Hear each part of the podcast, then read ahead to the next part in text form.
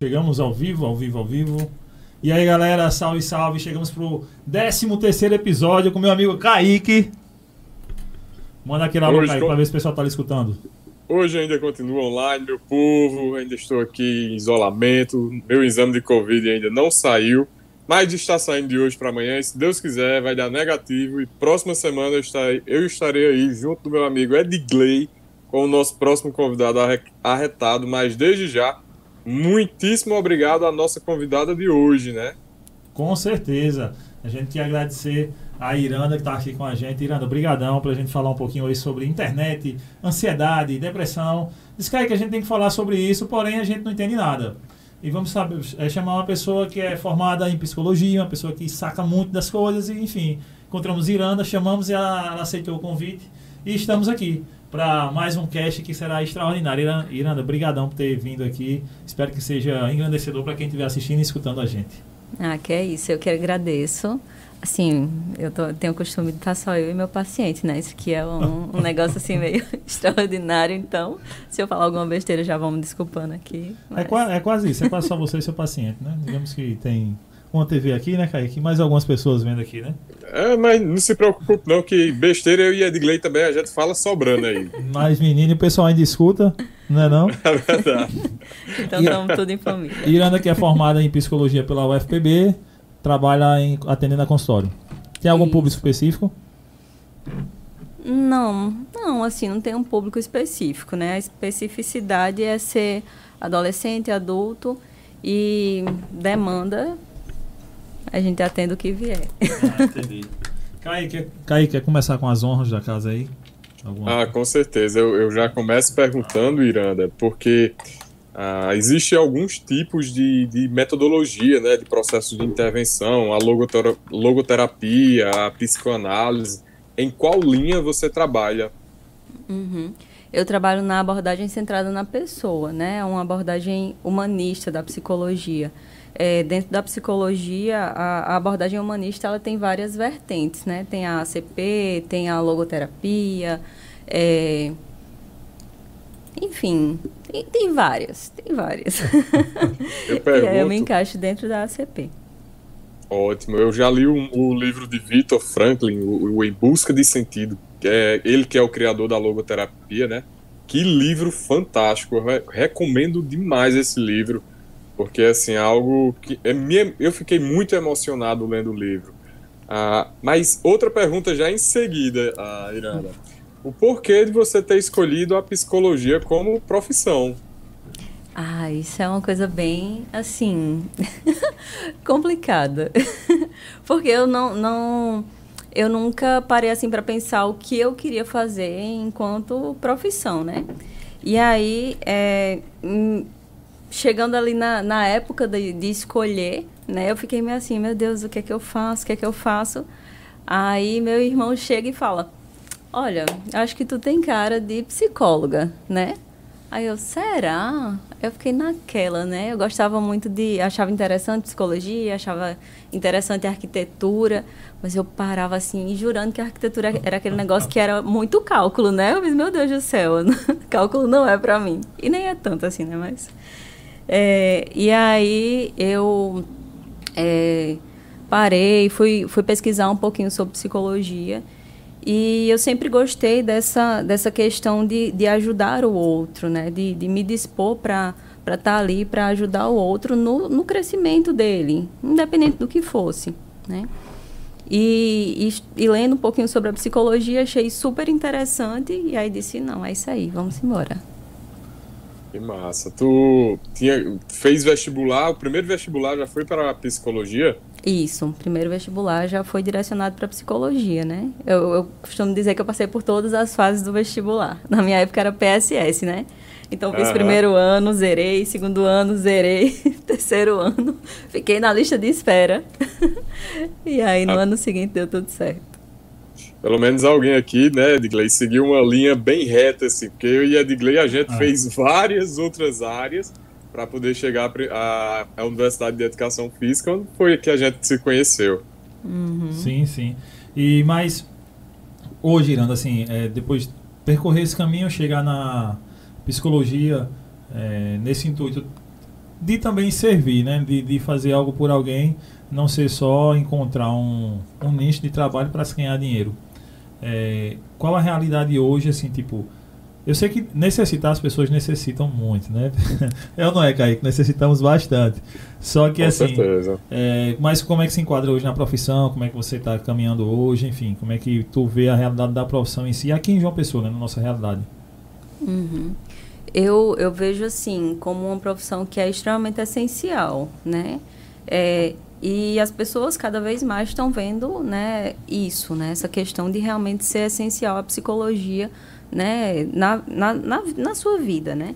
E particularmente assim, quanto mais passa o tempo, é, mais eu vejo a, o, como, o, o quão importante é a psicologia dentro da minha realidade também, né?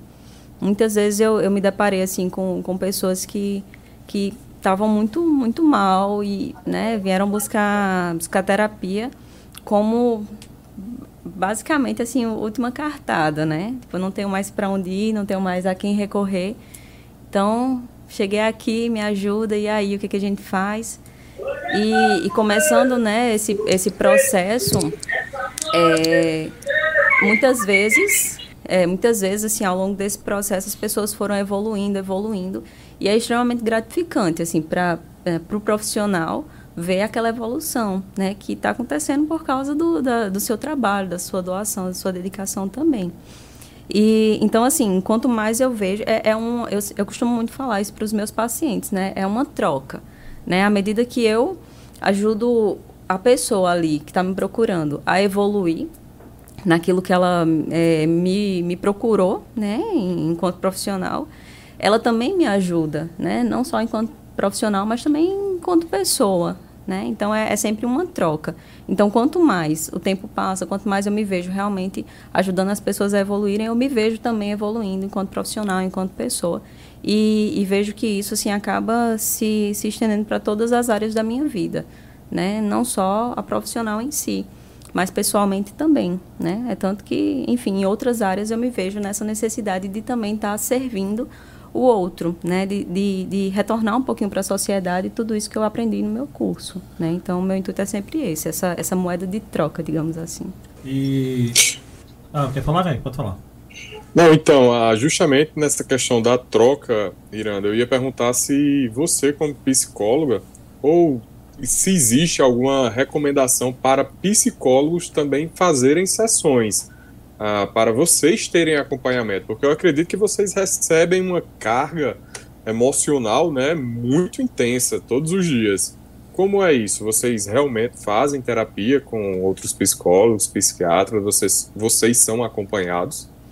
Então, assim, para é, primeiro de tudo, né, quando a gente tá, tá ali na, no, na época final mesmo da graduação, existe essa necessidade, né, de, de fazer terapia. Né? Se a gente não faz terapia, a gente não, não é, pode começar a atender. Né? É um pré-requisito para começar a atender, né? fazer a sua terapia. É, até porque, assim, quando a gente está com uma problemática nossa, a gente não vai conseguir ajudar o outro na problemática dele. Vamos supor que eu esteja passando por um momento de, de sei lá, de muita ansiedade, ou esteja, esteja mesmo num processo depressivo. Como é que eu vou ajudar alguém que me procura para tratar sua ansiedade, para tratar sua, sua depressão, né?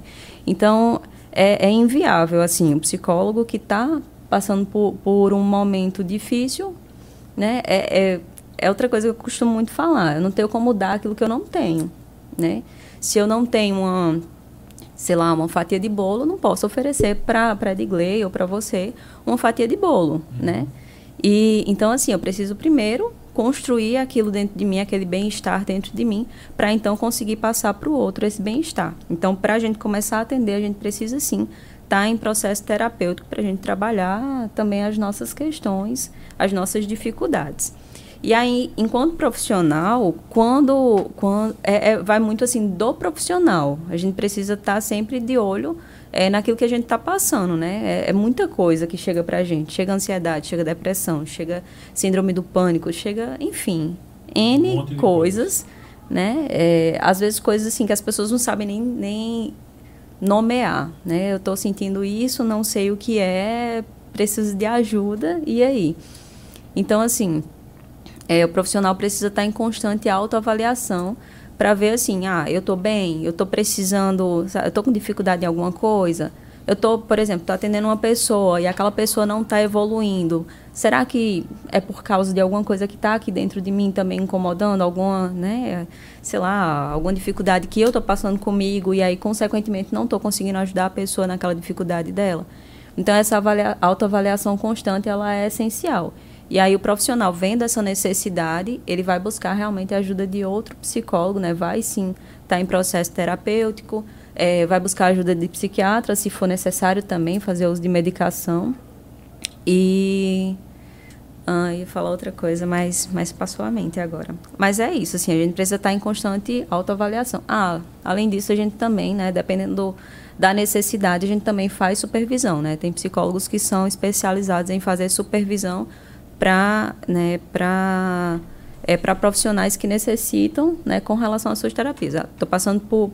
Estou atendendo um, um, determinado caso, esse caso está tá muito difícil, não estou conseguindo evoluir nele. É, às vezes não é uma dificuldade minha é, enquanto pessoa, uhum. mas é uma dificuldade minha enquanto profissional. Então, vou buscar um profissional que me auxilie, que me dê essa supervisão para né, conseguir desenvolver melhor os meus atendimentos. Então, sim. Respondido, Kaique? Com certeza, eu, a, a, respondido e bem esclarecido, porque eu sou psicomotricista e na minha profissão é, é basicamente exigido que eu tenha X horas com psicólogo para que eu possa exercer a, a minha profissão. E, assim, como eu passei muito tempo fazendo terapia, ah, porque eu também tenho um transtorno de ansiedade, graças a Deus, nos últimos tempos eu fazia terapia uma vez por mês. Antes era, sema era uma vez por semana, depois passou de 15, 15 dias, depois uma vez por mês. E eu recebi alta há pouco tempo. Mas, assim, era muita coisa, muita carga emocional que a gente coloca para o outro, né? Para o psicólogo, para aquela pessoa que está nos ouvindo. E eu ficava às vezes pensando, caramba, hoje eu falei tanta coisa pesada, porque quando eu vou falar dos meus traumas, falar de tudo aquilo que a gente vivencia, é uma carga emocional muito forte. Eu ficava às vezes pensando no, no para quem estava me ouvindo, para a carga, né, a energia que fica. E se foi, foi muito esclarecido aquilo que você me falou. Mas hoje a gente tem, tem pergunta demais, viu, Edgley? Porque eu tenho curiosidade demais. Ah, vamos perguntar. é, e nessa pandemia, Iranda? Tipo, como é que ficou os atendimentos? Se pararam? Se ficou online? Como é que foi? Se você teve que. Se já vivia no mundo da internet atendendo, trabalhando, se teve que entrar, como é que ficou? Se isso mexeu com tua cabeça, enfim, como é que ficou nessa realidade da pandemia? É, a pandemia em si, eu acho que mexeu com a cabeça de todo mundo, né? É. Foi, foi uma realidade, assim, muito, muito, muito, muito, muito fora da curva. Né? Então, é, é uma realidade que todo mundo se deparou assim com a, com a necessidade de se reinventar. Eu já, já fazia alguns atendimentos online e depois de, de, da pandemia em si, eh, todos os atendimentos que eu fazia se voltaram para o atendimento online. Né? Talvez um ou outro, é, por não ter um espaço adequado, porque a, o atendimento online ele, ele requer algumas é, algumas coisinhas assim, né? É, algumas, tem algumas necessidades específicas, né? Então, para o atendimento online, a pessoa precisa ter, ter um ambiente adequado, não precisa ser um ambiente super estruturado, né? Mas tendo um celular, um computador que, que dê para pegar um, um, programa assim que, que adequado, né, para fazer para fazer a, a terapia, um Skype, Google Meet, WhatsApp, enfim. Então assim, é, precisa ter um, um, um, meio, um celular, um computador, precisa ter um ambiente que ele consiga ter privacidade, né? Porque assim, às vezes é uma casa com muita gente e aquelas, né, e aquele ambiente não permite que a pessoa tenha privacidade para fazer seu processo terapêutico.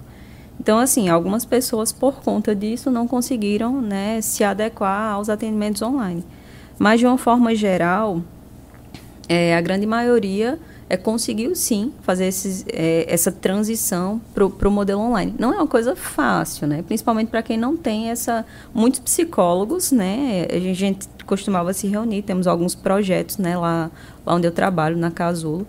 É, e a gente costuma se costumava se reunir online e as pessoas colocavam muito essa dificuldade de fazer esse atendimento online, né? A dificuldade muitas vezes não, não do ambiente nem nem da, do instrumento, né? Usado para fazer o atendimento, mas a dificuldade de, de, de se colocar no ambiente online, né? Que é um ambiente que você fica meio que assim é, você se percebe com, com, com uma fragilidade de não saber o que está acontecendo ao redor, né?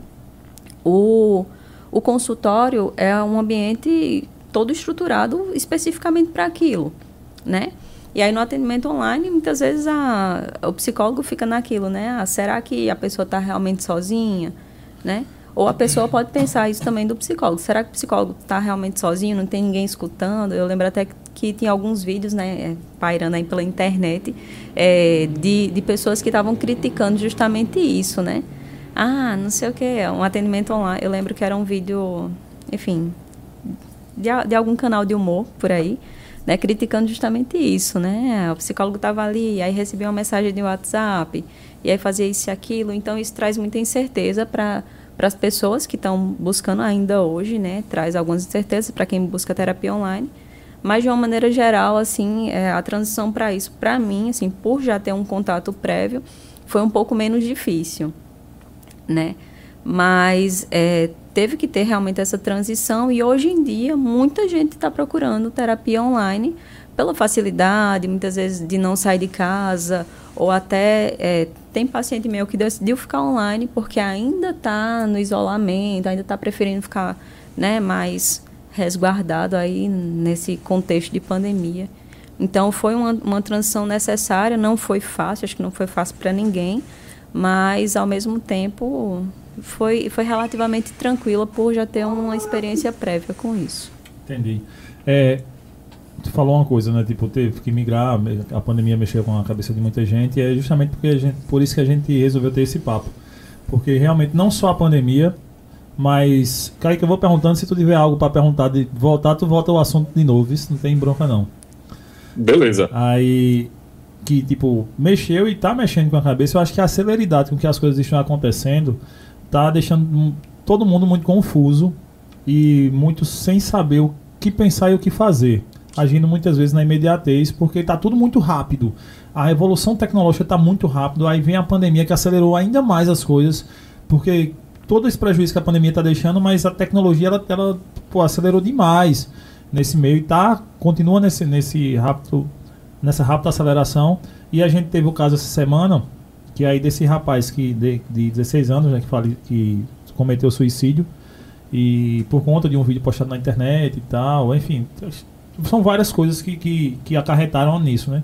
Mas aí eu dando uma pesquisada, porque é, eu não tenho TikTok, não tenho algum desses programas. Não sei, Kaique é mais bombado do que eu, talvez tenha todas essas paradas aí. Não, né, Kaique? Eu não, eu não. Fazer dancinha lá no TikTok. E eu conversando com Cara, algum... eu, te, eu, sou, eu tenho vergonha até de falar no Instagram, eu fico todo tímido. Eu acho que o pessoal uh, vê mais você porque você é mais desenrolado. Eu sou muito tímido de falar no Instagram, mas eu vou. vou é, tomar. Vou, estou tomando você como exemplo para ficar mais desenrolado também. Então, mas esse negócio do desenrolado, o que acontece? Nós somos de uma geração que nós vivemos uma adolescência. É, a, a fase de criança e adolescência, nós vivemos sem internet, cara. Nós vivemos sem a crítica da internet. Ou seja, nós fomos construídos com a. Tinham, tinham críticas, existia, existia. É, grupos de pessoas, é, eu que venho do sítio, Irã, a gente que, que veio de. Sempre vai ser subjugado, sempre as pessoas vão rir de você, vão falar. Mas era um grupo pequeno, eram duas, três pessoas que riam do jeito que tu se vestia, que riam do jeito que tu fazia, sei lá, falava, é, te apelidavam. Na minha cidade, no interior, veio pegar sinal de celular, eu tinha 18 anos de idade. Você vê. Praticamente ontem, né? Porque o seu, seu rosto aí, né? Claro, cara. 19 aninhos. Não, mas é, é verdade. E assim. É... Então, a, nós não fomos massacrados por essa corrente que há na internet. Porque hoje. E eu até pensava assim, caramba. é muito mimimi dessa galerinha de hoje, porque qualquer coisa a galera fica dói, é, se dói logo, qualquer coisa dita. Só que aí eu, eu vim refletir, conversando com uma aluna minha que tem 21 anos, ela disse, mas você tem que ver que você, na sua geração, você é adolescente, você não teve isso. E agora nós vivemos um mundo que é muito diferente, é tudo muito amplificado. E ela me falando isso, eu, caramba, realmente, tem muito sentido isso. Porque você posta uma foto, Aí hoje você é um adolescente, 14 anos, 13 anos, você posta uma foto, a galera vai lá, porque hoje tá assim, né? E, e, o TikTok não tem freio, o Instagram ainda tem denúncia, ainda tem a moda que é do TikTok, a galera vai lá, tipo, sua gorda feia, seu não sei o que, merece morrer, você não devia existir, você. Bicho, tá muito louco. Eu não tenho. Então não... aí ela me foi me mostrar umas paradas, umas trends que tem lá. Tipo, do nada, alguém coloca lá Tipo, essa gorda feia, essa baleia, essa não sei o que. Aí começa a galera embaixo. Uma enxurrada de comentários. Aí, tipo. Aquele efeito manada, né? É, cara. E tipo, parece que é uma galera que fica só esperando ter alguma coisa pra fazer isso. Porque assim, o cara que tá falando, quando você vai ver o boy que tá falando, a menina que tá falando, são bonitos. Assim, Pra mim não tem muito esse conceito, mas enfim, são no padrão, são pessoas bonitas, são homofóbicas, xenofóbicas, mas são bonitas. Tem um corpo legal, tipo, o que a moda tá pedindo. Então eles se acham no direito de chegar e acabar com a vida de uma pessoa e a pessoa, eu virar, a minha me mostrou que teve uma mãe que tirou um print de uma conversa com a filha, a filha dizendo, mãe, eu não aguento mais, eu vou me matar. Tipo, uma filha de 13, 14 anos, entendeu? E ela que tinha milhões de, de, de, seguidores lá no TikTok, lá de. Não sei como é que se chama, acho que é seguidores. E tipo, a pessoa tava totalmente destruída porque veio essa enxurrada de comentários negativos na internet. Então acho que essa celeridade que a internet está tá tendo hoje, nós dizemos, ah, nós somos mais fortes quanto a isso. Porque, tipo, eu tenho muita vergonha de gravar vídeo, mas gravo. Tô aqui no podcast, a gente desenrolou essa forma de, de falar e tal, de conversar. A gente esquece que está sendo filmado, esquece que está ao vivo. Inclusive, mandar um abraço para Robertinho Amaral, que falou, ó, oh, Kaique, tão chique demais, Kaique tá até online aí, ó, tá até... O Rodolfo é, mandou aquele abraço para ele. Enfim, a gente até esquece que tá ao vivo, que a galera tá vendo, que a galera tá comentando, né? E isso, a gente acha que a gente é forte por causa disso. Não, mas é porque a gente não foi construído assim. Mas hoje em dia tá um lance muito louco e muito preocupante. Eu fico vendo porque o índice de suicídio, eu fui dar uma sacada, aumentou no Brasil muito e aumentou entre jovens, adolescentes, pô. 12, 18 anos a galera tá cometendo suicídio. E, e uma outra coisa que eu percebi é que, tipo, o que eu percebi não, o que eu acho, e aí eu quero a opinião de Irana, tipo, parece que pro adolescente as coisas é muito rápida. Por exemplo, eu posso ter uma, sei lá, acontecer alguma coisa, Deus o livre, alguma tragédia, e eu pensar, doido, eu vou me matar, eu não aguento mais isso não, é, é dando errado o trabalho, eu fui demitido, não, não sei o que e tal, a mulher e não sei o que, eu vou me matar. Só que aí, dois segundos depois eu penso, caramba, minhas filhas, doido, eu não posso fazer isso, quem é que vai dar, quem é que vai é, sustentar minhas filhas, quem é que vai viver com, quem é que vai educar, quem é que vai fazer isso. Aí você freia, né? Se você for acreditar em Deus, aí você já começa a pensar em Deus. Se você, enfim.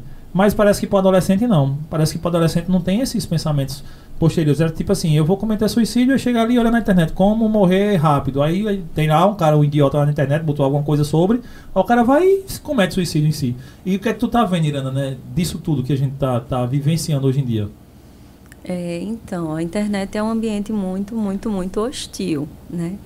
E, assim, enquanto você estava falando, estava até lembrando do, do que estava falando antes, né? Do, do livro de Viktor Frankl. É, é um livro muito bom, né? Em que as pessoas, é, se as pessoas lessem, iam, iam entender um contexto, assim, em uma, uma amplitude muito maior da necessidade de a gente ter essa busca pelo sentido mesmo da vida, para além das coisas fúteis mesmo do dia a dia, né? É, então, assim, eu acho que tem muito disso, né? Tem muita gente que não não está é, conseguindo parar e encontrar um verdadeiro sentido para a vida, né? E aí vão encontrar na internet um ambiente que pode ser qualquer coisa, né? É, quando você fala assim que tem gente que está ali dentro do padrão, bonitinho, não sei o que, que vai lá e, e comenta, né? Faz, fazem comentários é, sei lá, homofóbicos, racistas e tudo mais, é, mostrando a cara já é um, uma coisa assim. É, em, em, um nível muito mais avançado, que a, a, grande maioria se esconde atrás de uma, de uma figura assim criada, é, né? Eu, eu frequento mais o Twitter.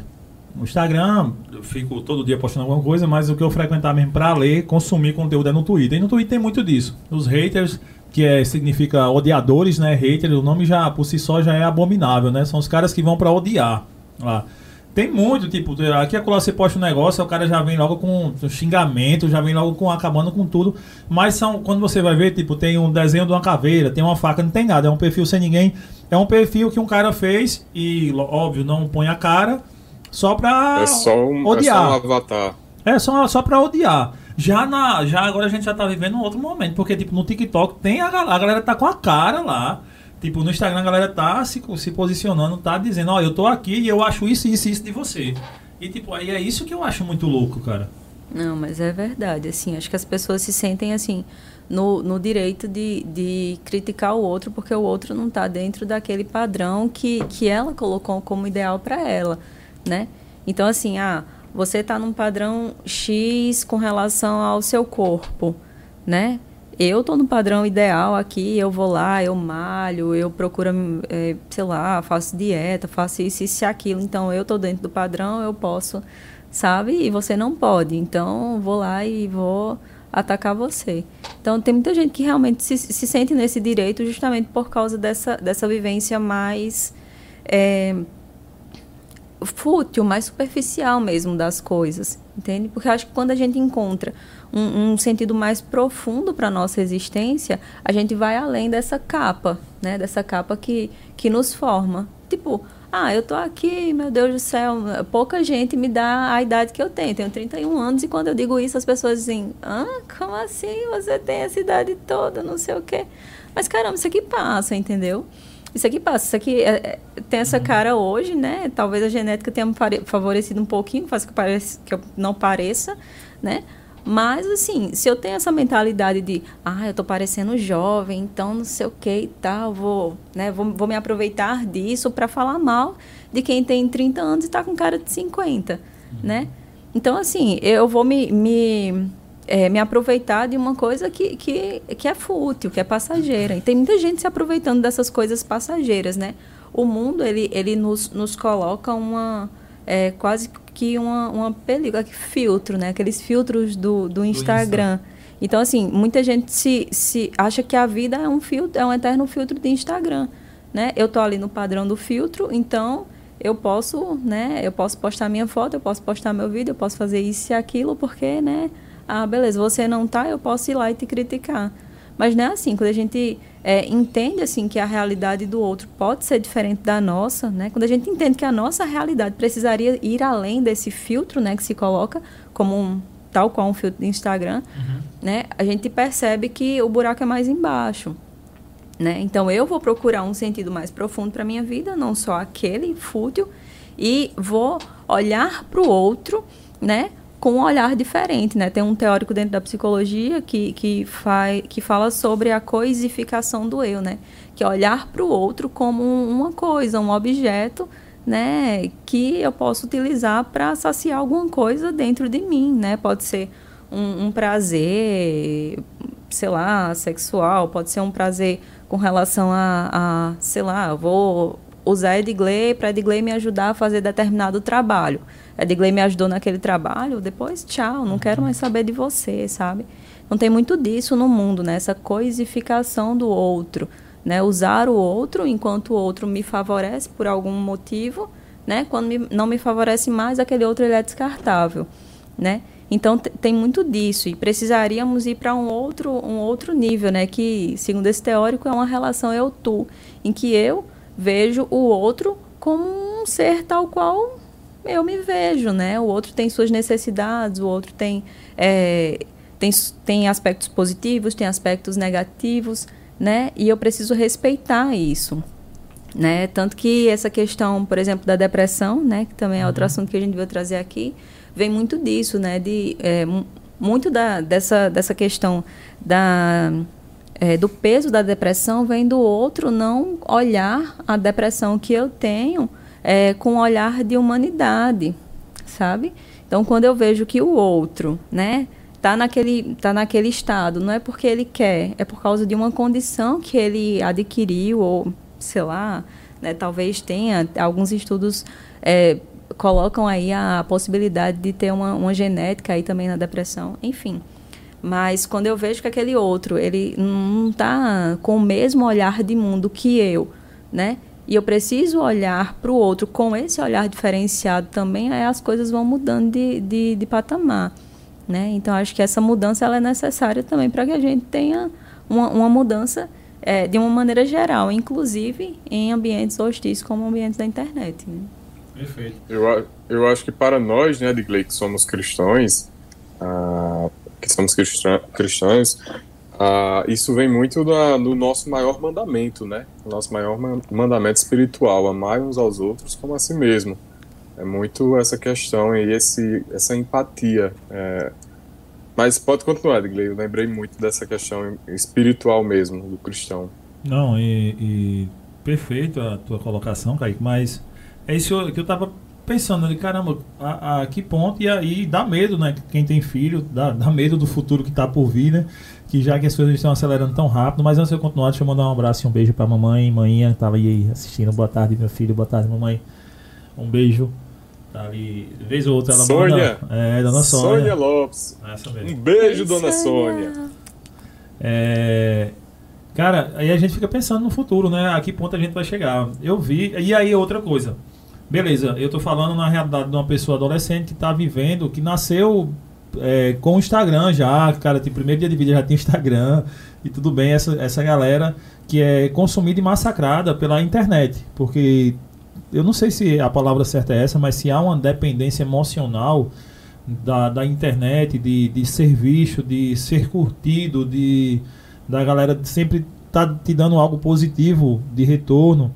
E quando não vem essa positividade de retorno, lhe abala, lhe deprime, lhe faz com que você seja tipo uma droga, cara, que você não consegue viver sem aquilo ali. Porque eu acho que quando você. O Instagram até tirou e voltou de novo, né? O lance da curtida, você vê quantas curtidas tem, não sei o quê. Tipo, mano, nunca olhei, cara. Se tem uma curtida ou mil, pra mim não importa. Tipo, pra mim eu quero colocar algo ali, eu quero vender um produto, eu quero colocar algo pra que vejam. Não importa se a galera vai curtir ou não, pra mim, eu quero que vejam. É, desse, no meu caso, né, que é mais comercial. Mas eu vejo que quando a galera faz isso, é muito na dependência de ficar olhando. Deixa eu ver quantas pessoas curtiram, deixa eu ver quantas comentaram positivamente. A tal ponto que eu vi que aquela GK, ela teve um problema desse com. Acho que teve uma trend no, no TikTok que era mais ou menos assim. Que era famosos é, blogueiros que são feios e ninguém tem coragem de falar. Aí, tipo, colocaram o nome dela. E tipo, aí vai enxurrada, que ela era feia, que ela era horrorosa e não sei o que. E tipo, a menina deu um depoimento que foi, tipo, ela tava arrasada, dizendo que se acorda, tava acordando todo dia, se imaginando a pessoa mais feia do mundo e não sei o que. Eu disse, caramba, olha o quanto as pessoas têm a capacidade de entrar na mente de outra e destruir aquela pessoa por dentro, né? Isso, isso eu não sei se isso é uma, uma dependência que, que a pessoa que sofreu tem, não sei se ela consegue viver sem, ou se é tão forte assim que realmente a gente consiga chegar no ponto de ter uma depressão, de, é, enfim, de pensar em tirar a própria vida por conta de um abalo desse. Não, com certeza, com certeza. É, tem, tem um. É, eu assisti uma série, né, que chamava Agents of Shield, eu acho. E, e nas temporadas finais falava sobre um, um, um rapaz que tinha criado um sistema é, onde as pessoas é, entravam numa sala e aí tomavam determinada substância e aí ia todo mundo parar naquele, naquele mundo virtual, que era um mundo perfeito, diferente do mundo que eles viviam, que o mundo tinha acabado, não sei o que e tal. Então, assim, é, essa, essa necessidade de estar num, num, ambiente muito bom, tudo muito bom, tudo muito maravilhoso, ela, ela é real, assim. Na nossa criação, né, quando a gente, quando a gente vai crescendo, é, dependendo de como é, isso é estimulado, né, pela nossa família, pelo nosso contexto e tudo mais, isso pode sim afetar é, na, naquilo que somos de fato, né?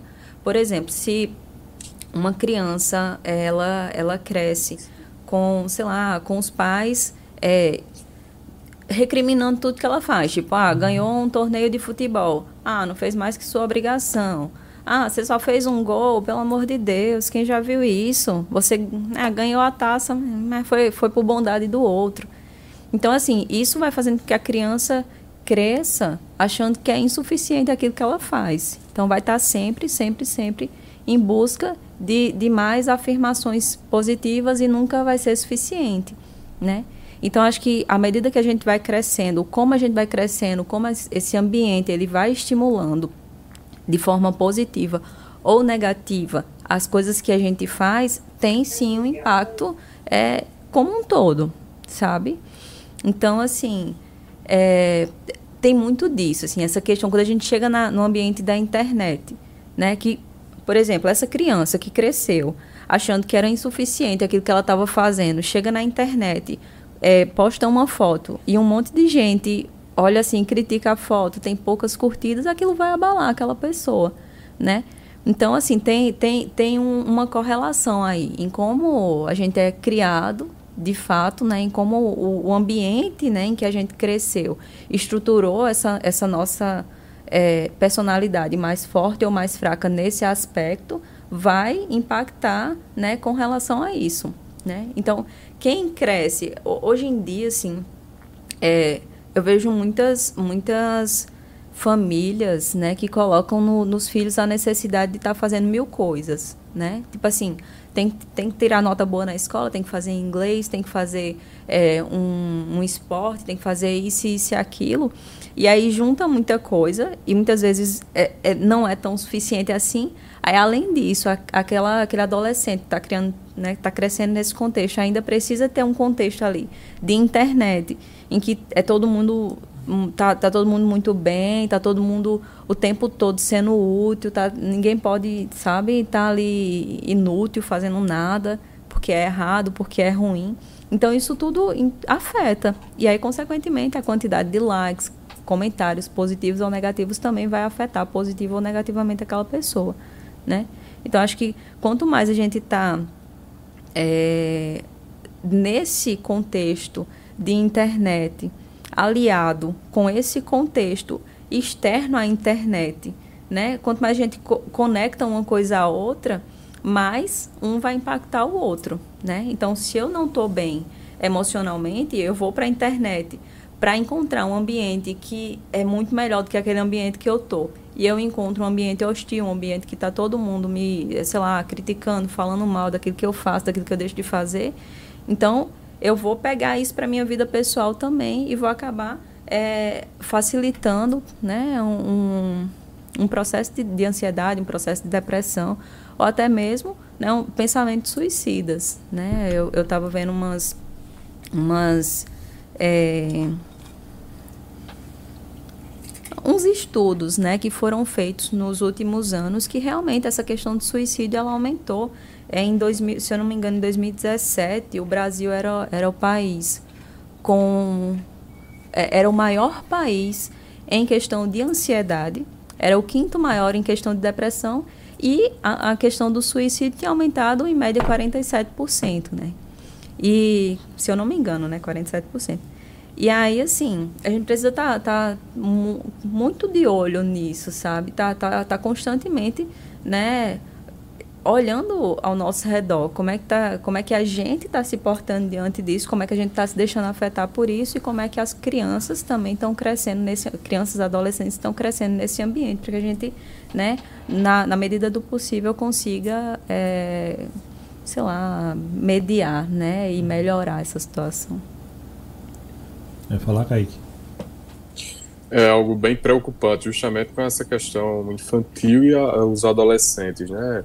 Ah, graças a Deus, eu, eu amo, sou fascinado por, por neurociência, pelo estudo do cérebro, e eu acho que temos ferramentas, informação principalmente, de, por exemplo, dizer a um adolescente, olha, por que suas emoções são tão intensas? Por que tudo que você vivencia é tão intenso? Ah, se você está feliz, é uma felicidade maior. Se você está triste, é uma tristeza maior. Porque fisiologicamente o cérebro ele não está pronto, entre aspas, até os 19, 21 anos, questões hormonais, questões fisiológicas mesmo. mesmo.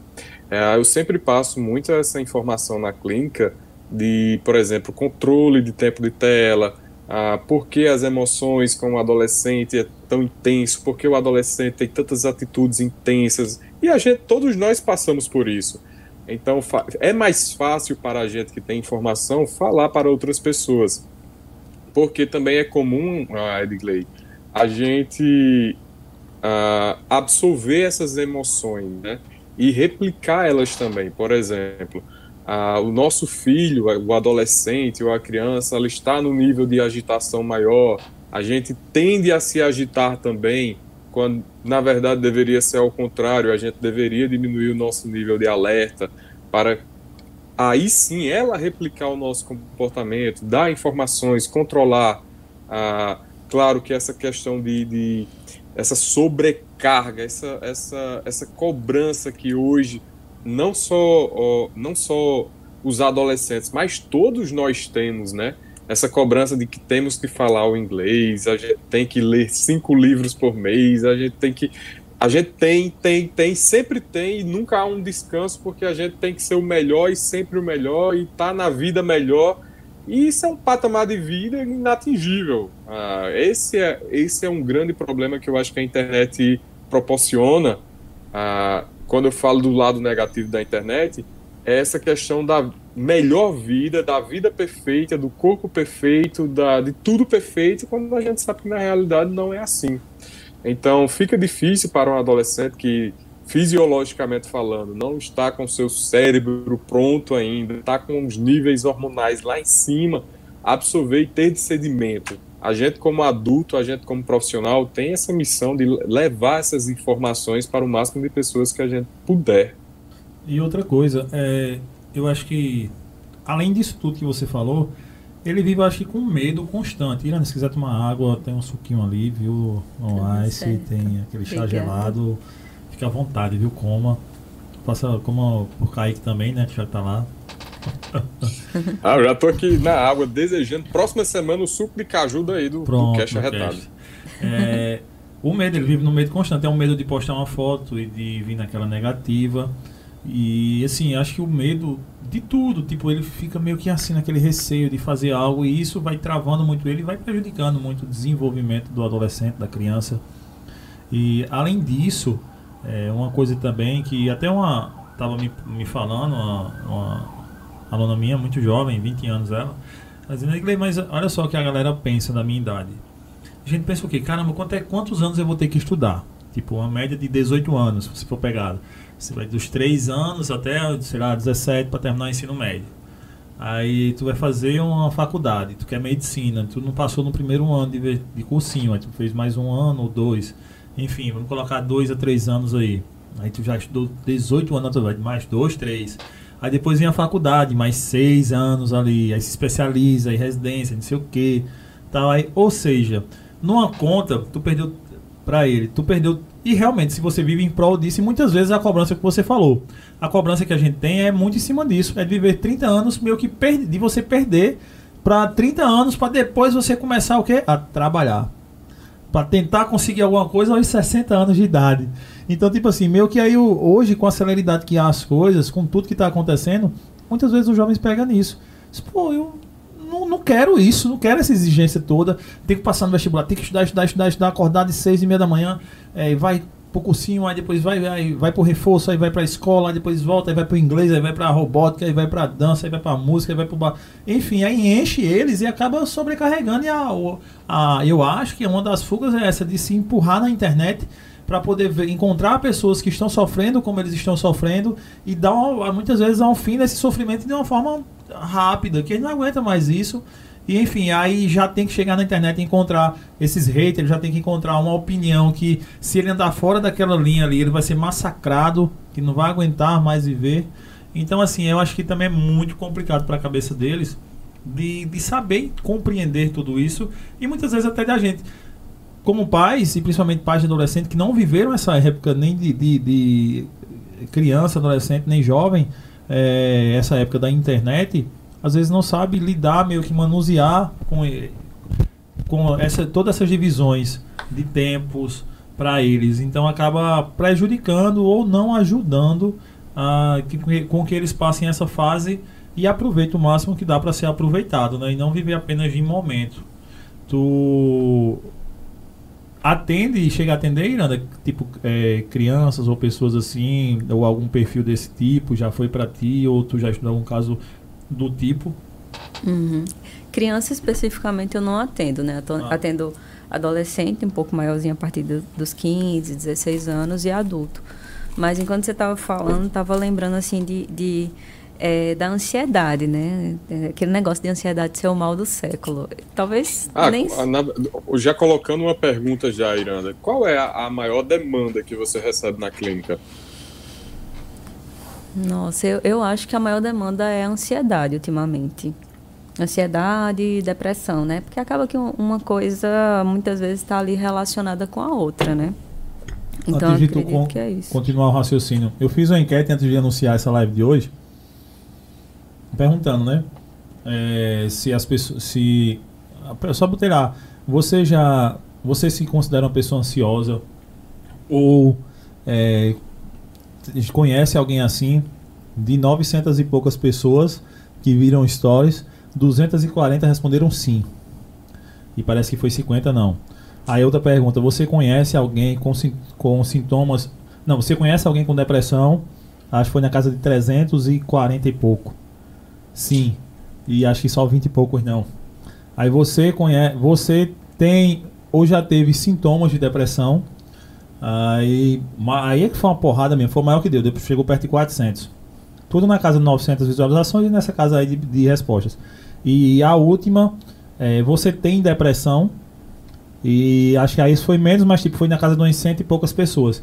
Eu, caramba, doido. Isso num recorte só do meu. Só daquela galera, daquelas 900 pessoas que estão ali, pô. Tipo, se num recorte de 900 pessoas você tem uma estatística dessa, aí eu, eu vou amplificando. Eu vou amplificando. Que é uma estatística muito pior. E outra, é, o ah. perfil do meu Instagram, se for olhar, são pessoas de 25 a. Será? Tem. De, vou colocar de 20 a 40 anos. A grande maioria das pessoas que estão ali no meu Instagram. No último livro que eu li de Augusto Cury sobre ansiedade, uh, ele mostra um estudo que faz uma porcentagem que daqui a. Eu não vou lembrar o número de anos, mas que é daqui a pouquíssimo tempo, tá? Não é uma, um prazo tão longo. 50% da população terá algum tipo de transtorno mental. Então, se eu for ter dois filhos, algum dos dois vão ter algum tipo de transtorno. E veja como isso é preocupante. Metade da população mundial com algum problema de transtorno, seja ansiedade, depressão, pânico. Isso é muito preocupante. Com certeza, com certeza. Eu acho que é a Ansiedade Mal do Século, esse livro, se eu não me engano, que ele fala, né? E, e é, é muito assim, assim, é uma coisa assim surreal, sabe? A quantidade de pessoas que, que tem. E assim, eu fico até impressionada que esse tanto de gente que, que respondeu e falou que tinha, né? Uhum, tinha ansiedade, sim. tinha depressão, porque normalmente as pessoas têm, têm ainda um. Hoje em dia um pouco menos, mas as pessoas ainda têm um certo preconceito de chegar e falar: ah, eu tenho síndrome de ansiedade. Mas eu aí tenho... eu pergunto: será porque não é só uma resposta de sim, não? Aí a pessoa.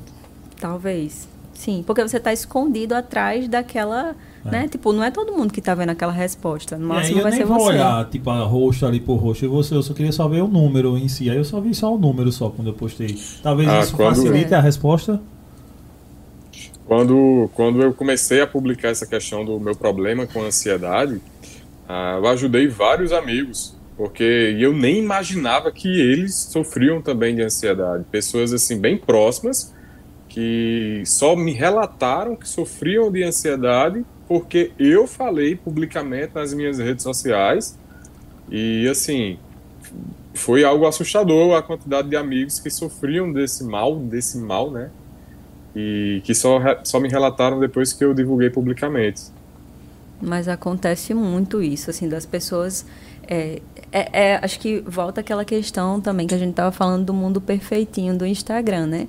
Tipo, você né, tem, tem que aparentar tá bem. Por exemplo, um psicólogo, o psicólogo precisa fazer terapia, as pessoas se impressionam quando a gente diz que precisa. Sim, a gente precisa fazer terapia porque a gente sofre de ansiedade, a gente sofre de depressão, a gente sofre com, com, com a enxurrada de, de, né, de coisas que chegam até, até nós, né?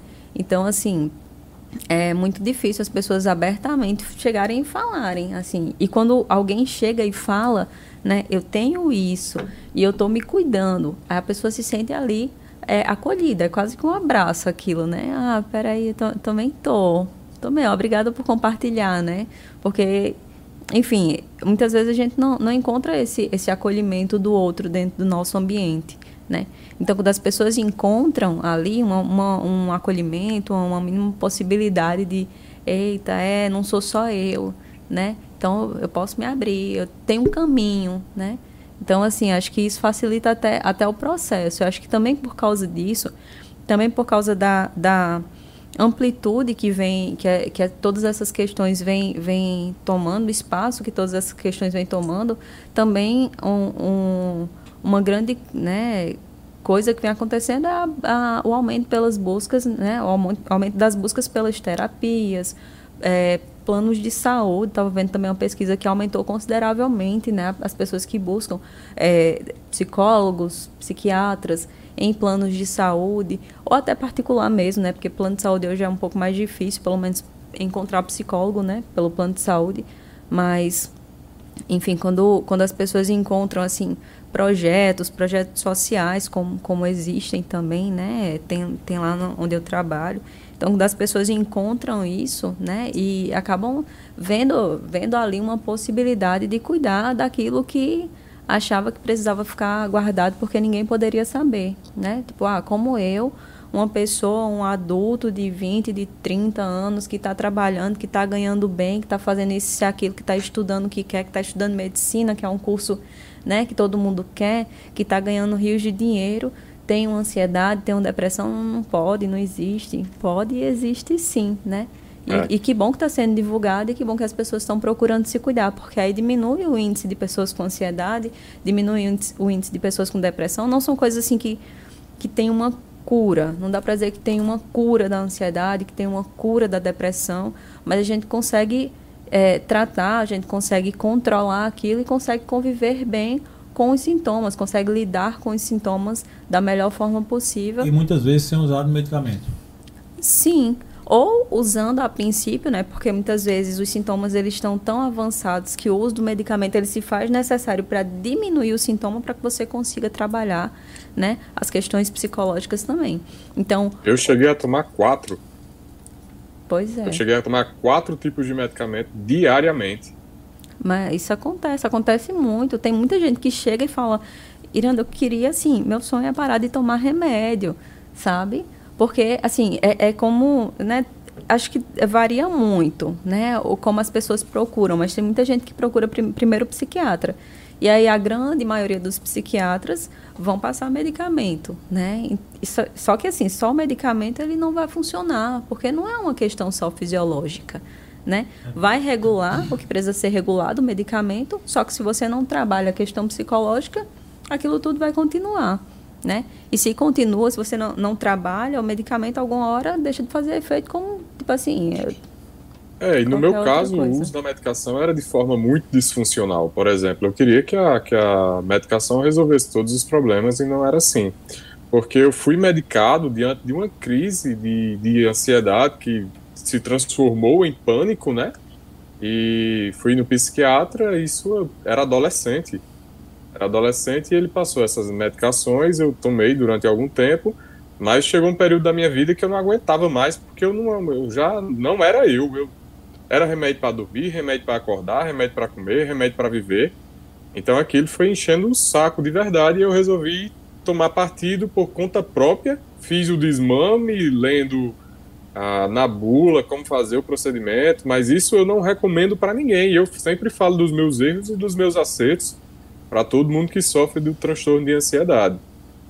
Porque é bem interessante, se eu pudesse, eu ia de, me, debru, me debruçar aqui horas e horas falando da, da, minha, da minha análise psicomotora, desde a infância, dos primeiros, das primeiras crises de ansiedade até a vida adulta, até em 2017, que foi a última crise intensa, que foi pânico, que aí eu, eu fiz todo um tratamento mais funcional, entre aspas, mas teve uma frase que me marcou demais. Na, meu, na minha última crise, Porque minhas crises de ansiedade, elas alter, ela, ela altera muito minha pressão arterial. Eu estava com a pressão em 21, 20, 21 e não conseguiam fazer um eletro em mim de tão agitado que eu estava. Nesse dia eu acho que eu andei o hospital uns 10 quilômetros, extremamente suado, e foi o primeiro dia na minha vida e o único que eu tive medo da loucura. E é, é um sentimento muito ruim, Edgley e Iranda, você ter medo da loucura. Porque eu olhava para Isabela, Isabela era minha namorada no tempo, e eu dizia, Maria, eu chamo ela Maria, eu disse, Maria, ah, se eu continuar do jeito que eu estou aqui, não existe vida para mim. Porque mentalmente eu estava tranquilo, mas fisiologicamente meu corpo não parava de tremer, minha pressão arterial não diminuía e era uma bola de neve. Quanto mais medo eu tinha, maior a ansiedade, maior o aumento da pressão arterial, mais adrenalina na minha corrente sanguínea. E o médico olhou para mim depois de umas duas horas, tomei a medicação, fiquei umas duas horas lá no hospital em observação e ele olhou e disse: Olha, você tem um preço a pagar. Você sabe o que você tem e você tem um preço a pagar. Cabe a você tomar a iniciativa e se cuidar ou não. Essa frase ela me marcou tanto que eu disse: ah, então a partir de hoje eu vou sentar minha cadeira, vou sentar na cadeira e eu vou estudar com força, porque o que for preciso fazer para eu me livrar da ansiedade, do transtorno generalizado de ansiedade, ter uma vida normal, eu vou fazer. E desde então eu fiz um tratamento, claro, com várias áreas da minha vida, tanto na psicológica, como na alimentação, a prática de exercício físico, meditação. Então não foi uma coisa que buscar identificar os gatilhos que me levavam até a ansiedade.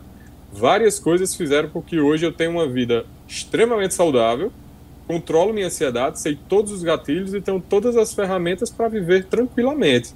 E já não é mais um medo o transtorno de ansiedade, né? Porque ah, eu lembro, nas minhas primeiras crises, eu, caramba, tinha a crise hoje e eu ficava com medo da próxima crise.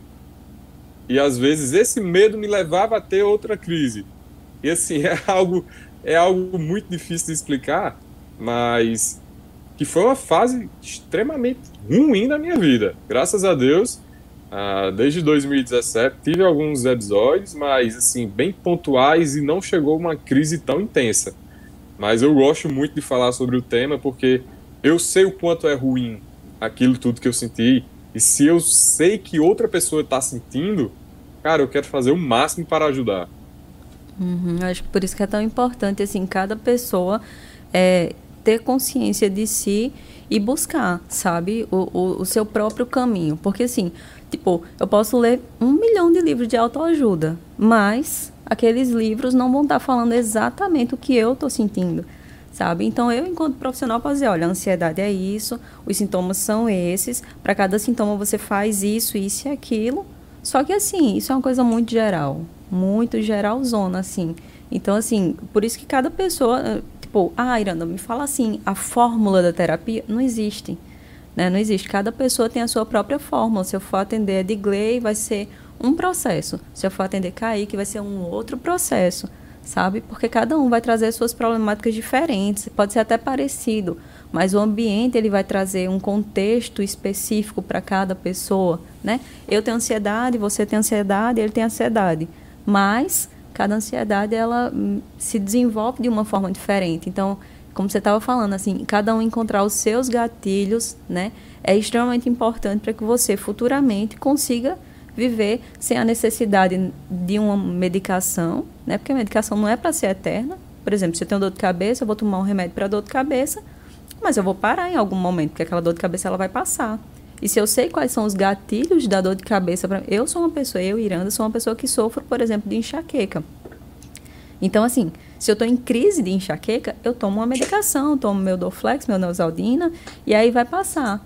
Mas na minha vida cotidiana eu preciso entender, tá? O que me dá, as coisas que me dão enxaqueca são ah, uma falta de atividade física, são alimentação errada, o, o, excesso de sol. Então eu vou encontrar os meios para cada um dessa, para cada uma dessas coisas específicas. E aí vou tentando contornar cada uma dessas coisas específicas, né? Então cada pessoa vai ter o seu tratamento específico e, e tipo assim, é, vai encontrar os próprios meios para não necessitar nem de medicação e nem de terapia, porque terapia também não é uma coisa para ser eterna, não, né? É uma coisa para ser, ser utilizada quando necessário.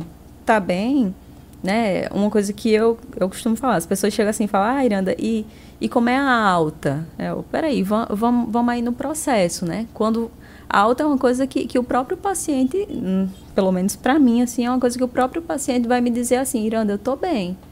Pronto, você está bem, então eu estou percebendo realmente que você está bem. Então a gente vai juntos aí trabalhar esse processo de alta e show de bola. Não, não quero que ninguém esteja comigo eternamente. Sabe? Eu quero que a pessoa esteja comigo. Se, se em uma sessão a pessoa ficar bem, massa, ótimo. Duas, dez, vinte, um ano, dois, três. Mas Passou aquele tempo, né? A pessoa precisa encontrar as próprias ferramentas para trabalhar sozinha. Se cobrando, tipo, ah, já passaram oito sessões, eu não fiquei bem ainda, né? não sei o que. Então, é, esse tipo de cobrança vai fazer com que ele demore mais ainda, né? Se ficar é. esperando uma sessão após cada sessão, como se fosse a cura. Você... Era uma coisa até que eu estava falando antes, né? Que eu estava pensando. Eu, eu, não sei se, se existe essa terminologia, é uma coisa que eu inventei, que eu costumo usar, mas enfim, eu costumo chamar de síndrome do, do pensamento acelerado, né? Tipo assim, você tá aqui, mas seu pensamento tá lá. Cara, eu sofro né? com isso aí.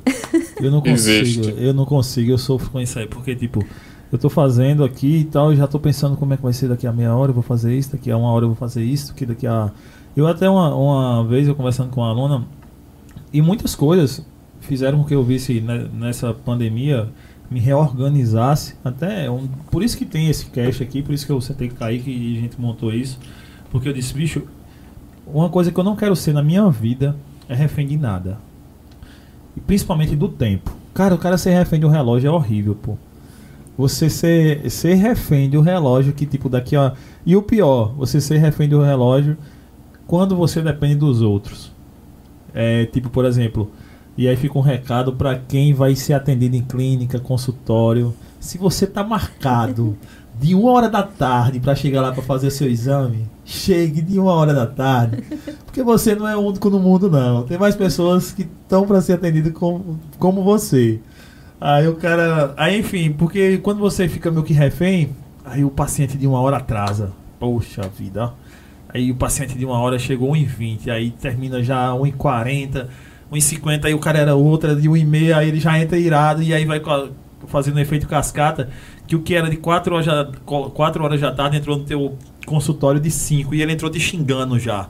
Que tá esperando desde uma hora lá e não entrou, aí entrou de 5. E ele tá certo, só que a culpa não foi minha. Enfim, e você fica refém do tempo e não sei o que. Eu digo, cara, não vou ficar refém disso, vou organizar meus horários, vou viver uma vida que eu sinta prazer a cada segundo do meu dia. Porque senão eu vou enlouquecer porque eu fico, quero controlar tudo. Eu tenho esse pensamento acelerado, essa síndrome de pensamento acelerado. Eu quero controlar tudo, eu já fico pensando na frente, no qual eu dependo dos outros. E muitas vezes o outro não tá nem aí pra tu. Então, faz, eu vou lá, você vai me atender mesmo, tudo bem. Enfim, fica nisso. É, aí eu digo, não, vou me organizar para que eu não sofra com isso, vou fazer algumas coisas em alguns intervalos que eu gosto, que me dê prazer, para que assim um dia fique melhor e eu possa viver mais, né? E não o cara tá infartando, tá pensando besteira com 30 anos de idade, 32, 35, enfim. Fazendo você perder a razão da vida, né? Fazer, perder a razão de existir. Por quê? Eu acho que muitas pessoas dessas que sofrem com depressão, que se abalam na internet, que principalmente jovens, crianças, porque fugiu o sentido da vida, fugiu o sentido do porquê eu estou aqui, para que eu estou aqui.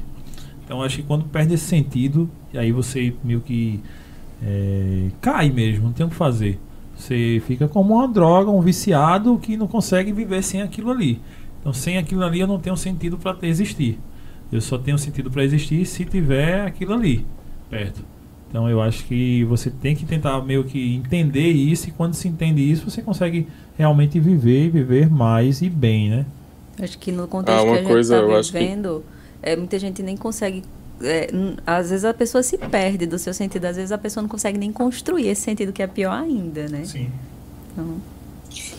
Ô Iranda, uma coisa também que é importante, eu acho que eu sempre falo em relação ao preconceito, né, que algumas pessoas têm com pessoas que têm depressão.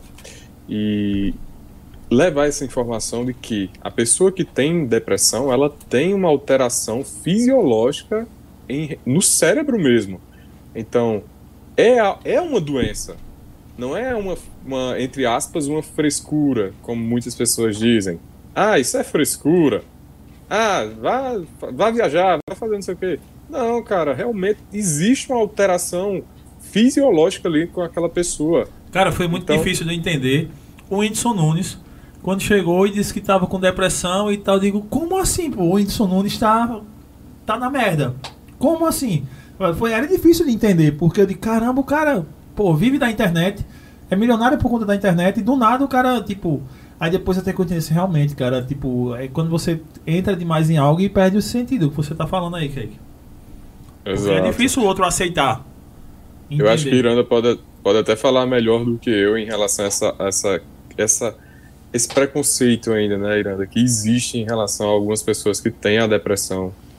Ah, sim, com certeza. Assim, existe muito preconceito e tem muita, muita gente que chega assim no, no já, enfim, já perdi a conta de quantas pessoas chegaram no consultório e disseram: Olha, Iranda, eu tô aqui, mas a, as pessoas da minha família não sabem, tá certo? Ah, Fulano não sabe, meu namorado não sabe, meu marido não sabe. Então, assim, sabe? Para ele eu tô fazendo outra coisa, para ele eu tô assistindo uma aula, para minha família eu tô. Enfim, é, as, as pessoas, assim não só têm preconceito, como elas absorveram essa ideia do preconceito e, e, e trazem isso, inclusive, para para o processo dela e dificulta o processo dela, né? Porque quando eu paro assim e sinto dificuldade, por exemplo, de dizer que eu tô, tô no, no meu processo terapêutico, sabe que eu estou trabalhando numa ansiedade, que eu estou trabalhando numa depressão, se eu tenho essa dificuldade, eu vou ter dificuldade em outras tantas coisas. Um, uma coisa assim que vocês dois falaram que eu achei extremamente interessante é a importância, né? A gente saber que a importância de, de que assim boa parte desse processo ele vem da gente, né? Então, assim, o profissional pode dar mil coisas. Eu posso passar um milhão de exercícios, meditação, ó, faça isso, isso e aquilo, faça atividade física, alimentação, sono regulado, não sei o que, não sei o que. Eu só posso ir até certo ponto, eu posso dar algumas sugestões, mas aquela pessoa precisa ir lá e ela dá o primeiro passo. Então, acho que o preconceito muitas vezes está no outro, mas muitas vezes também está dentro da gente, né? No momento que eu, por exemplo, eu enquanto profissional tenho vergonha de falar que faço terapia, né? Aí já vai gerar um, um, um uhum. ciclo uhum. de, um, de um problema gigantesco, né? Então, assim, primeiro de tudo, acho que a gente precisa parar e dizer assim, sim, eu, eu tô com um determinado problema, né? Eu tô com ansiedade, eu tô com uma depressão. É, não ter vergonha disso, né? E, e se realmente se propor a, a pegar algumas ferramentas e colocar em prática para ir trabalhando aquilo, né? Então o preconceito ele está no outro, mas o preconceito ele também a gente precisa ver se o preconceito também não está na gente, né? Porque se tá, se o preconceito está em mim, eu preciso trabalhar isso primeiro em mim, né? E claro, mas eu não estou tirando a responsabilidade do outro, né? Acho que nós, enquanto outros, né? A gente também precisa ter esse olhar sensível, né? Uma das coisas assim mais importantes assim que, que a gente é, vê hoje em dia né, a necessidade de ter empatia. Acho que é uma, uma palavra assim, que está né, sendo muito utilizada, né, extremamente difundida. E, e as pessoas né, não costumam ter muita empatia pelos outros, né? Ou seja, olhar o outro, se colocar no lugar do outro, mas estar no seu lugar enquanto pessoa. Tipo assim, eu olho a Digley, eu, eu vejo a Edgley, eu, eu consigo entrar um pouquinho para entender o problema da Edgley, mas eu, eu sou Iranda. Então, assim, eu, enquanto Iranda, vou olhar para a Edgley de fora e vou tentar respeitar e vou tentar ajudar no que eu puder, sabe? Então, quando eu olho para o outro e aponto o dedo e digo, eita, ó, a pessoa com depressão, não sei o quê, pelo amor de Deus, ah, né? Colocar ou como coitadinho, alguma coisa assim, né? É, é um problema, né? O meu olhar preconceituoso vai ser um problema. Mas o, o, o meu interior preconceituoso quanto à minha problemática também vai ser problema. Então tem, tem essa questão aí também no, nos dois lados, né? Que precisam ser olhadas com, com mais cuidado, né? Não apontar o dedo para o outro, né? Por causa da problemática do outro e não me fechar a minha própria problemática, né? Então acho que são duas coisas que precisam ser é, olhadas com, com, com caridade aí, né? E essa semana, acho que foi essa semana, devido a após a morte de, do rapaz, do, do, filho de Valquíria Santos, o acho que o Senado, o cadê, deixa eu ver a câmera aqui. O Congresso do a Câmara dos Deputados, eles estão querendo passar uma lei que meio que criminaliza essa prática dos haters. Não sei se tu viu, Kaique, sobre acho que a lei toma, leva até o nome do, do rapaz que eu morreu. É, acho que é da autoria até de Júlia, que teve aqui, de, de deputado Júlia. E, e é bem complexo. Eu vi lá que os haters já foram no Instagram dele, na postagem que ele fez. Porque assim, eles querem criminalizar essa prática de, do cara chegar lá e esculhambar a pessoa. No qual essa. Esse, é, isso, já, já é um é... assunto já bem antigo esse, é. né? Tipo, o usuário ter o seu CPF, realmente ser uma, um indivíduo ali. É, mas mais, ser, mais ser do que isso. pelo que fala. Mais do que isso, que aí entra, já sai da área do fake, né? Porque aí já seria mais a questão dos fake, mas como essa galera, muitos que fazem isso hoje em algumas redes, estão dando a cara, estão dizendo quem são, não estão nem aí, fez, mas por quê? Porque eles dizem que tem o direito de expressão. Mas aí você chega o livre direito de expressão. Mas que direito é esse de você chegar e dizer, ah, você merece morrer, você é tão feio que você não deveria existir, você tinha que morrer. Por que tu não se joga na frente de um carro? Por que tu não se joga de cima do prédio? Então, tipo, que direito de livre expressão é essa de você chegar a, tal, a, a, a invadir a, a cabeça de uma pessoa e causar tanto mal, né? Então, assim, eu acho que deve ser bem discutido isso aí, não só da, no, na ótica política de dizer, ah, vou angariar voto, vou votar sim, vou votar não. Não, acho que deve ser Tra o grande problema é que quem fazem, as pessoas que defendem ou fazem a lei, não, não procuram muitas vezes pessoas capacitadas e habilitadas a discutirem tais assuntos. Eu acho que deveria ter um corpo técnico de profissionais da saúde para discutir esse tema. Ó, isso é viável, isso não é viável, isso tem que ser assim, isso aqui. Profissionais do direito, para que eles compreendam essa questão do, do direito, do dever que cada um vai ter tem, e tem que ser discutido, porque assim, a era que a gente está vivendo, essa Do era. jeito que tá, meu amigo. Tá complicado, pô, tá muito complicado. E tá prejudicando muita gente. Você tá vendo de artista famoso, milionário, que era o cara com depressão, abandonando tudo, desde uma criança se matando, desde outro dia, uma criança cometeu suicídio e pulou do prédio, da varanda do prédio aqui em João Pessoa. Nove e anos, Foi, né? A mãe, tipo, acho que tomou o celular da criança e a criança, nesse ato de imediatez, né, da criança, tipo, no raciocínio, acho que no raciocínio, no, no que pode vir à frente, aí já pega da sacada, corta lá a tela e já pula. Tipo, é, é muito complicado, né? E tem que ter, tem, temos que saber bem como discutir tais assuntos e tornar pública a temática cada vez mais para que possa salvar vidas, né? Para que as pessoas saibam que é bom viver pra caceta, é muito bom. Aproveita a vida enquanto tiver ela aqui, porque é, tem que ser vivida e não de uma forma tão superficial que você coloque a sua razão na opinião do outro. Eu sempre falo, né? Viva pelo seu propósito, não pela opinião de ninguém, né? É ô, ô Iranda, eu, talvez seja uma pergunta até que você não possa responder, tá? E tá. por favor, se não puder, não responda. Ah, mas assim, você já Você será um cancelada. Caso...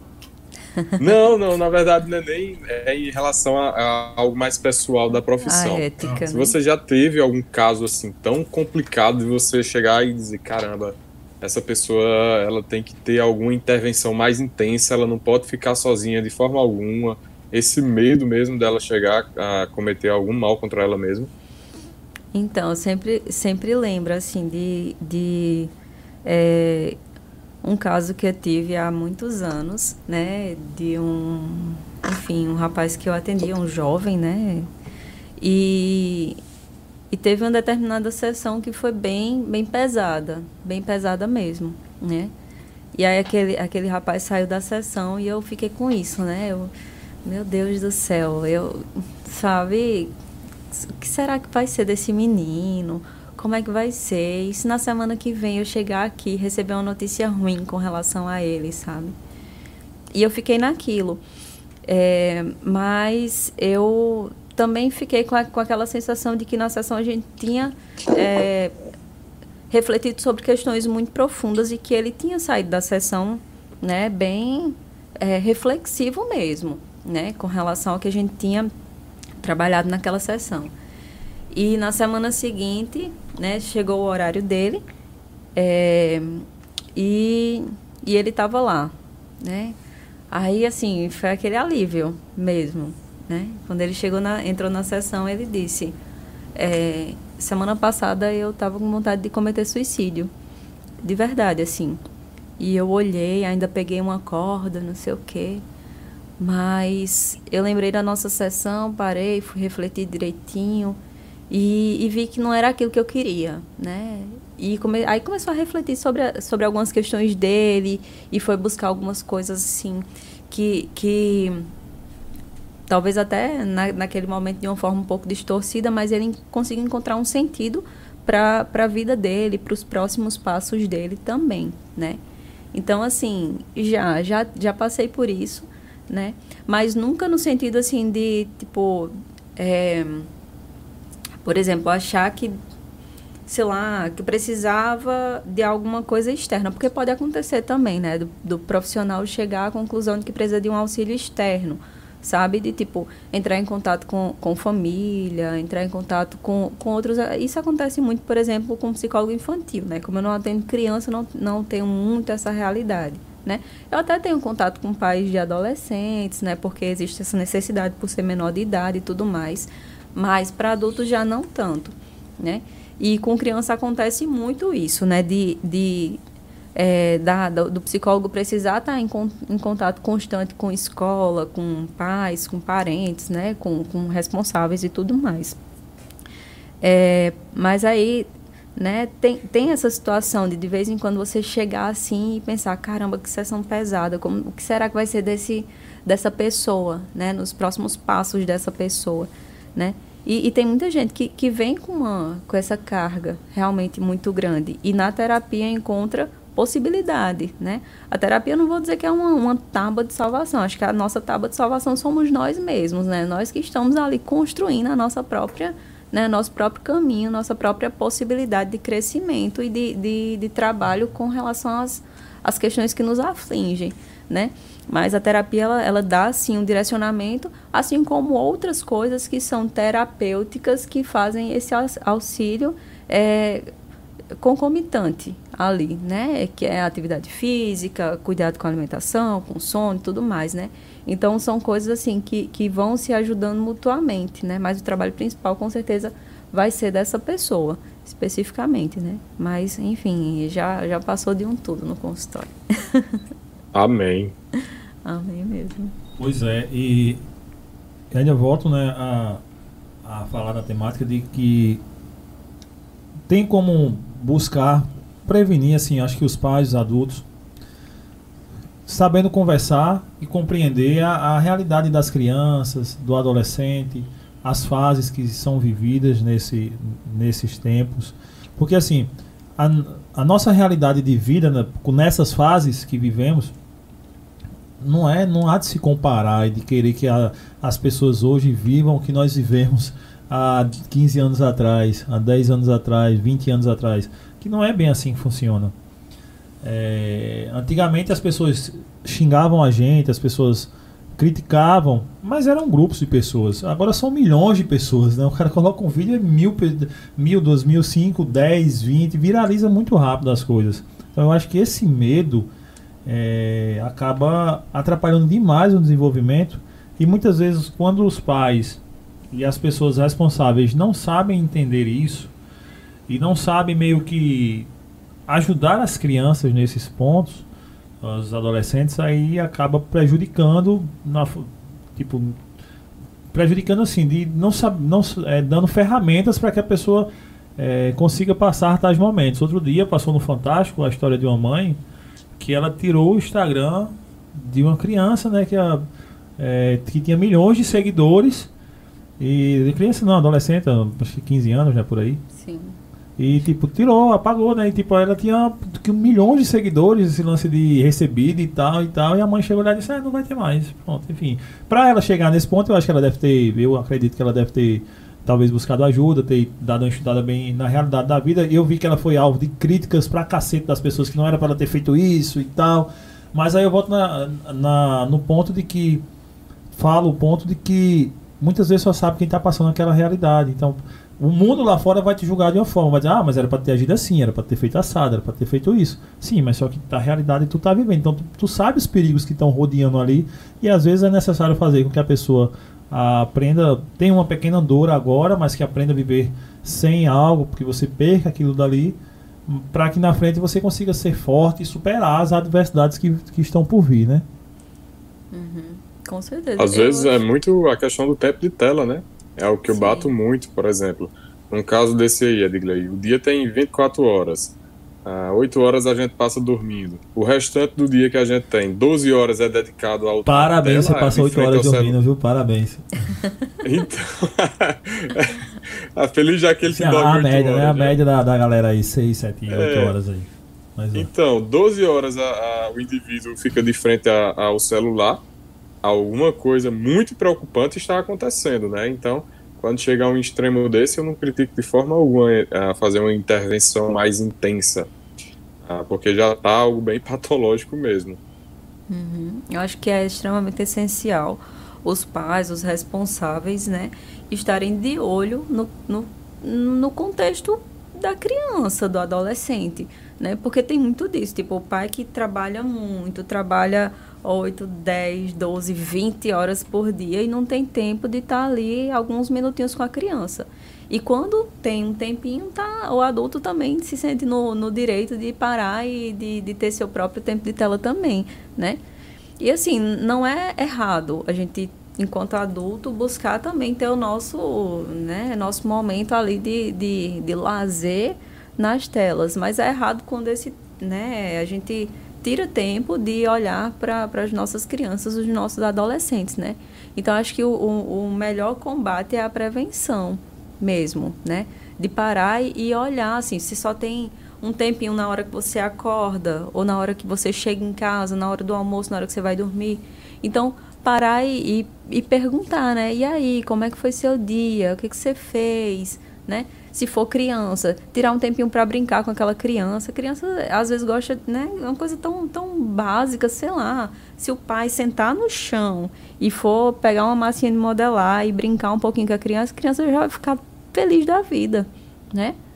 Então, assim, é, eu acho que assim, o, o, mundo, essa questão do imediatismo é uma coisa muito complicada, né?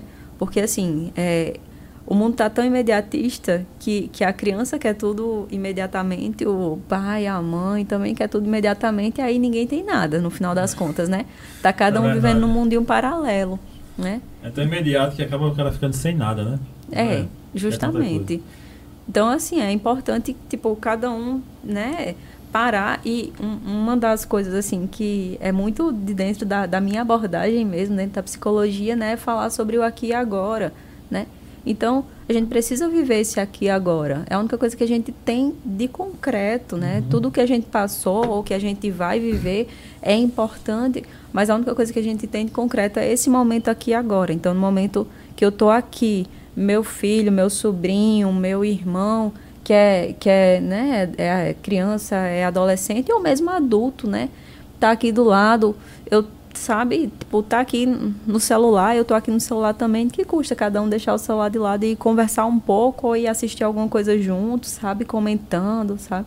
Então é uma coisa que, que é tão, tão pequena, mas ao mesmo tempo tão necessária, né? E, e é tão colocada de lado também. Né? E olha que louco, né? Porque além disso daí, tem o, as pessoas que que são esses haters sem ser tão haters assim, as pessoas que querem desenhar um padrão para a vida de qualquer um, né? E vamos um exemplo. É, vou dar um exemplo próprio meu e de Vanessa. Nós estamos sendo, vamos ser agora pais da, do terceiro filho. Meu irmão que a gente já ouviu e de pessoas pró, de pessoas distantes e próximas, de pessoas que não têm a mínima liberdade de dizer um ai pra gente e da, das pessoas que têm total liberdade de dizer tudo. A gente ouviu várias críticas. Porque para as pessoas é, eu, na minha cabeça, tudo é muito simples. Eu digo direto a todo mundo. Na minha cabeça, tudo é muito simples. Cada um faça a sua parte, seja ela qual for, na, no mundo. Se cada um fizer só a sua parte, só aquilo que lhe é cabido no mundo, já era o suficiente, pô. Já era mais que suficiente. Ah, o- qual é a sua função no mundo? Ser uma boa pessoa, cara. Ser uma boa pessoa. Seja uma boa pessoa com você, com outro. Faça aquilo que você pode fazer da, da melhor forma que você puder fazer. Então você vai ser um bom funcionário, você, você vai ser um bom pai, um bom filho, um bom irmão. Você vai ser um bom tudo, você vai ser uma boa pessoa, cara. Então é tudo muito simples. Mas as pessoas elas querem ditar regras para que as outras pessoas sigam. As pessoas querem que, ah, eu acho que o certo é X e Y. Então não pode ninguém ter um Y e um X. Tem que ser X e Y porque as pessoas acham assim. As pessoas acham certo, ah, olham pra você, ah, mas você tá velha demais, não casou ainda? Como é que pode? Aí você casa, mas rapaz, casou tão novo, né? Nem aproveitou a vida. Aí beleza, né? Aí casaram. E aí é um exemplo próprio, né, que eu vivi isso com Vanessa, estamos vivendo isso. Aí casou, né? Eita, ah, logo, logo é bom ter menino logo, porque você sabe, né? As coisas, não sei o que, aí tem um filho. Mas rapaz, nem aproveitaram a lua de mel direito. Já o menino, tipo, logo após o casamento, e sempre as pessoas assim, aí você fica, cara, se eu for ouvir, dar ouvido a essas pessoas, eu vou enlouquecer, bicho. Então eu, isso exploda cada um. Eu vou viver no meu sentido, o meu propósito de vida é esse. Então eu vou agarrar o meu propósito e eu vou viver da melhor forma que eu puder. As pessoas gostem, não gostem, critiquem, falem bem, falem mal, eu vou viver a minha. Cada um faça isso com a sua vida. Aí você tem um segundo filho. Poxa, não, aí você tem o primeiro, né? Que mas ó, agora é bom ter um irmãozinho para que brinquem e tal, não sei o quê. Aí você tem o segundo. Você vai passar por isso, Kaique. Irana também. Aí você tem um segundo, as pessoas, caramba, outro menino é gato. Cara, teve uma pessoa, cara. Ela chegou pra mim. Você é louco. Foi assim, negócio que eu, eu ria por dentro, né? Pra não chorar. É, a piada já veio pronta já. Aí, você é louco? Um segundo filho? Você tem ideia quanto custa um filho? Eu disse, o meu não custa nada. Entendeu? Não custa nada. Eu não comprei, tá ligado? Com a minha moto eu sei quanto custa. A minha casa eu sei quanto. E meu filho custa nada. Meu filho foi um presente que Deus me deu. Simples assim. Você sabe quanto custa um filho mensalmente? Um, você tem dois. Você tá, você vai passar fome, não sei o que. Eu disse, cara, bom, eu não acredito muito nisso não, né? Vamos ver aí. Já tô no terceiro, graças a Deus até agora não vivi isso não. Aí veio um Tá terceiro. tranquilo. Não, aí quando chegou o terceiro agora foi que se escandalizaram, né? Como Jesus diz lá no tempo, né? Que as pessoas iam se escandalizar, então, aí é que é o escândalo, e principalmente com Vanessa, né? Você, aí com ela que, que caem pessoas, como eu digo, próximas e distantes, que caem de ferro mesmo matando. E a gente, cada dia vivendo melhor. Cada dia abraçando mais o propósito da- de vida que a gente tomou. Pra você ter ideia, as pessoas, teve gente que reclamou, muita gente reclamou do nome que demos ao nosso filho. Pra você ter ideia. É, estava decidido. Antes de casar, a gente já tinha decidido. As nossas filhas, se tivermos uma ou dez, serão todas Marias. Maria Estela, Maria Isabel. Se vier mais, será Maria, outro nome, mas vai ser. Se tivermos algum filho, será José. Vi- está vindo agora José, José Antônio. Se vier mais meninos, vai ser. E a outra coisa, né, que as pessoas dizem- José Kaique, o próximo. é, José de Inglês segundo. E aí, homenagear a Kaique, José Kaique, fazer uma homenagem ao cara. E assim será. Porque foi uma coisa que decidimos juntos. Mas, as, bicho, teve uma pessoa que ficou horrorizada. Olha, mude o nome do seu filho. Esse nome é muito feio. Ele vai sofrer bullying. Ele não sei o quê. Ninguém usa mais esse tipo de nome, não sei o quê. Eu eu, eu, desde quando a gente pediu a sua opinião? Você tá perdendo seu tempo, tá ligado? Dizendo isso pra gente, porque tá entrando aqui e saindo aqui, isso não nos afeta, não nos abala, não nos incomoda. A gente comenta e fala para que as a gente sabe que as pessoas vão passar por isso. Então para que as pessoas se fortaleçam quanto a isso, porque se você for querer viver pela opinião do outro, bicho, você não vive e acaba cometendo o quê? Suicídio, você acaba perdendo é, a linha de vida. Mas quando você tem um propósito, aí vão falar, eu tô nem aí que falem. A- outra para encerrar esse meu comentário, outra coisa. Agora encerrou, né? Porque já tem duas meninas e um menino. Pelo amor de Deus. Ter mais filho pra quê? Aí eu aí a pessoa olha assim, né, dá aquela respirada pra ser, nem precisava ser educado, né? Seria educado de qualquer forma, mas a, a vontade que dá é de perguntar assim: quantas vezes você foi na minha casa levar um quilo de sal? Né? Nunca e nunca irá, se Deus quiser. Então não se preocupe quantos filhos eu vou ter. Né? É- é- eu sempre me pergunto muito isso. O que faz com que as pessoas queiram. É, o que, na realidade, é o que incomoda tanto as pessoas a vida dos outros. É isso que eu me pergunto direto. Por quê? Por que me incomoda tanto a vida de Kaique como Kaique é? Por que Kaique tem que viver o jeito que eu digo que ele tem? Não, Kaique, tá errado isso. Não, porque a cor do teu apartamento é branca. É amarelo. Não, tem que ser vermelho. Não, bicho, é a cor que você quis. Então, assim, eu, eu me pergunto muito por que as pessoas fazem isso. E nas- nesse movimento de internet hoje, com essa juventude, com tudo isso, eu vejo, caramba, o negócio está se, tá aumentando, está se proliferando, as pessoas estão pensando que estão pensando e estão conseguindo afetar a vida das outras pessoas, pensam que conseguem afetar e estão conseguindo de uma forma que, como acho que era Nelson Rodrigues, Nelson Rodrigues se dizia, né, que tipo o mundo será dominado pelos idiotas, não por sua qualidade, mas sim por conta das suas da sua quantidade. E é verdade, bicho, porque assim, essas pessoas, esses haters, odiadores, essas pessoas que en- querem entrar na vida do outro, são pessoas idiotas. Pessoas que, tipo, cara, aí eu fico com aquela opinião fosse boa, Muita gente dava. precisando de terapia, né, Iranda? É. Inclusive, Muita eu gente mesmo aqui, trazendo ó, terapia. irado com essa turma aí, mas tudo bem. eu mando a galera se ferrar e tudo bem. Mas é, acontece muito isso, tipo, acho que principalmente, como você estava falando do ambiente desse, desse ambiente, ambiente de internet, né? Que as pessoas se sentem dentro da vida do outro, né? Então, assim, eu posto muito da minha vida, eu tô no trabalho, uh, cheguei no trabalho, e aí?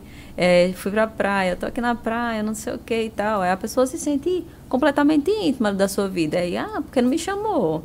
Ah, porque você tá aqui? Ah, como assim tu tá namorando e não me falou? Como assim tu vai casar? Como assim tu casou e eu não fiquei sabendo? Né? Tipo assim, você tá ali e as pessoas se sentem completamente íntimos seus por causa de um ambiente é, artificial, né?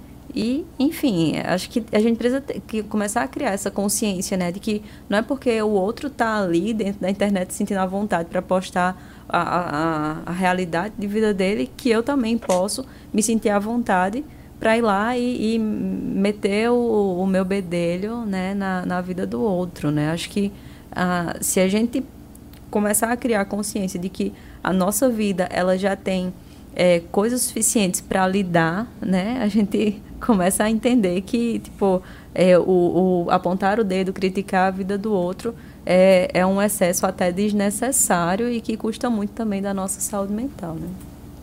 Perfeito. E mais um ponto, falando assim das pessoas, né? Mas como assim tu fez isso? Como assim tu fez aquilo? É, as pessoas, elas demoram a entender ou não conseguem entender pessoas próximas a nós. Pessoas que eram próximas. Porque, tipo, um exemplo, nossos amigos do passado não conseguem entender nossa vida no presente. Simplesmente pelo fato de que eles não nos acompanharam da forma de acompanhar assim, de botar pra frente. Pô, vamos nessa, eu tô contigo. Não, porque eram alguns desses que se diziam amigos, eram ou pessoas próximas apenas porque te consumiam. Porque apenas queriam estar contigo por, enfim, pra, pra, pra saciá-las. Então elas não conseguem entender a, a tua vida hoje, as tuas decisões hoje, a, aonde tu chegou hoje, simplesmente porque elas ficaram paradas no tempo. Elas não é, é, não te acompanharam nesse tempo. Mais alguma coisa, Kaique, a acrescentar? Tô achando Então, top tô- demais o eu- papo. Eu estou guardando aqui três perguntas. Já posso. Ó, posso fica à vontade. Já? Mandar Ah, antes aqui um primeiro- abraço para a Serluce.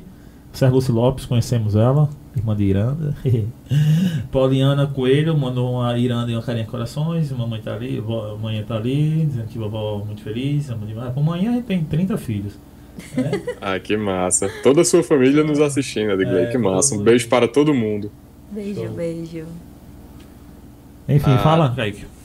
Iranda, a primeira pergunta é: ah, se você, como psicóloga, já foi, digamos assim, já foi agredida numa sessão, eu- é uma, uma curiosidade que eu tenho, porque fica só você e o, e o paciente na sala, né? Se você já, já foi agredido ou assim, já houve alguma coisa em alguma sessão que você ficou, ah, digamos assim, a sua pior sessão.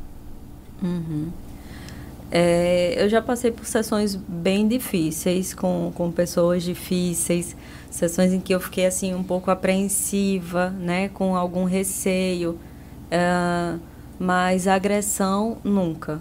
Já houveram um ou outro comentários assim que me deixaram um pouco mais assim, ops, como assim, né?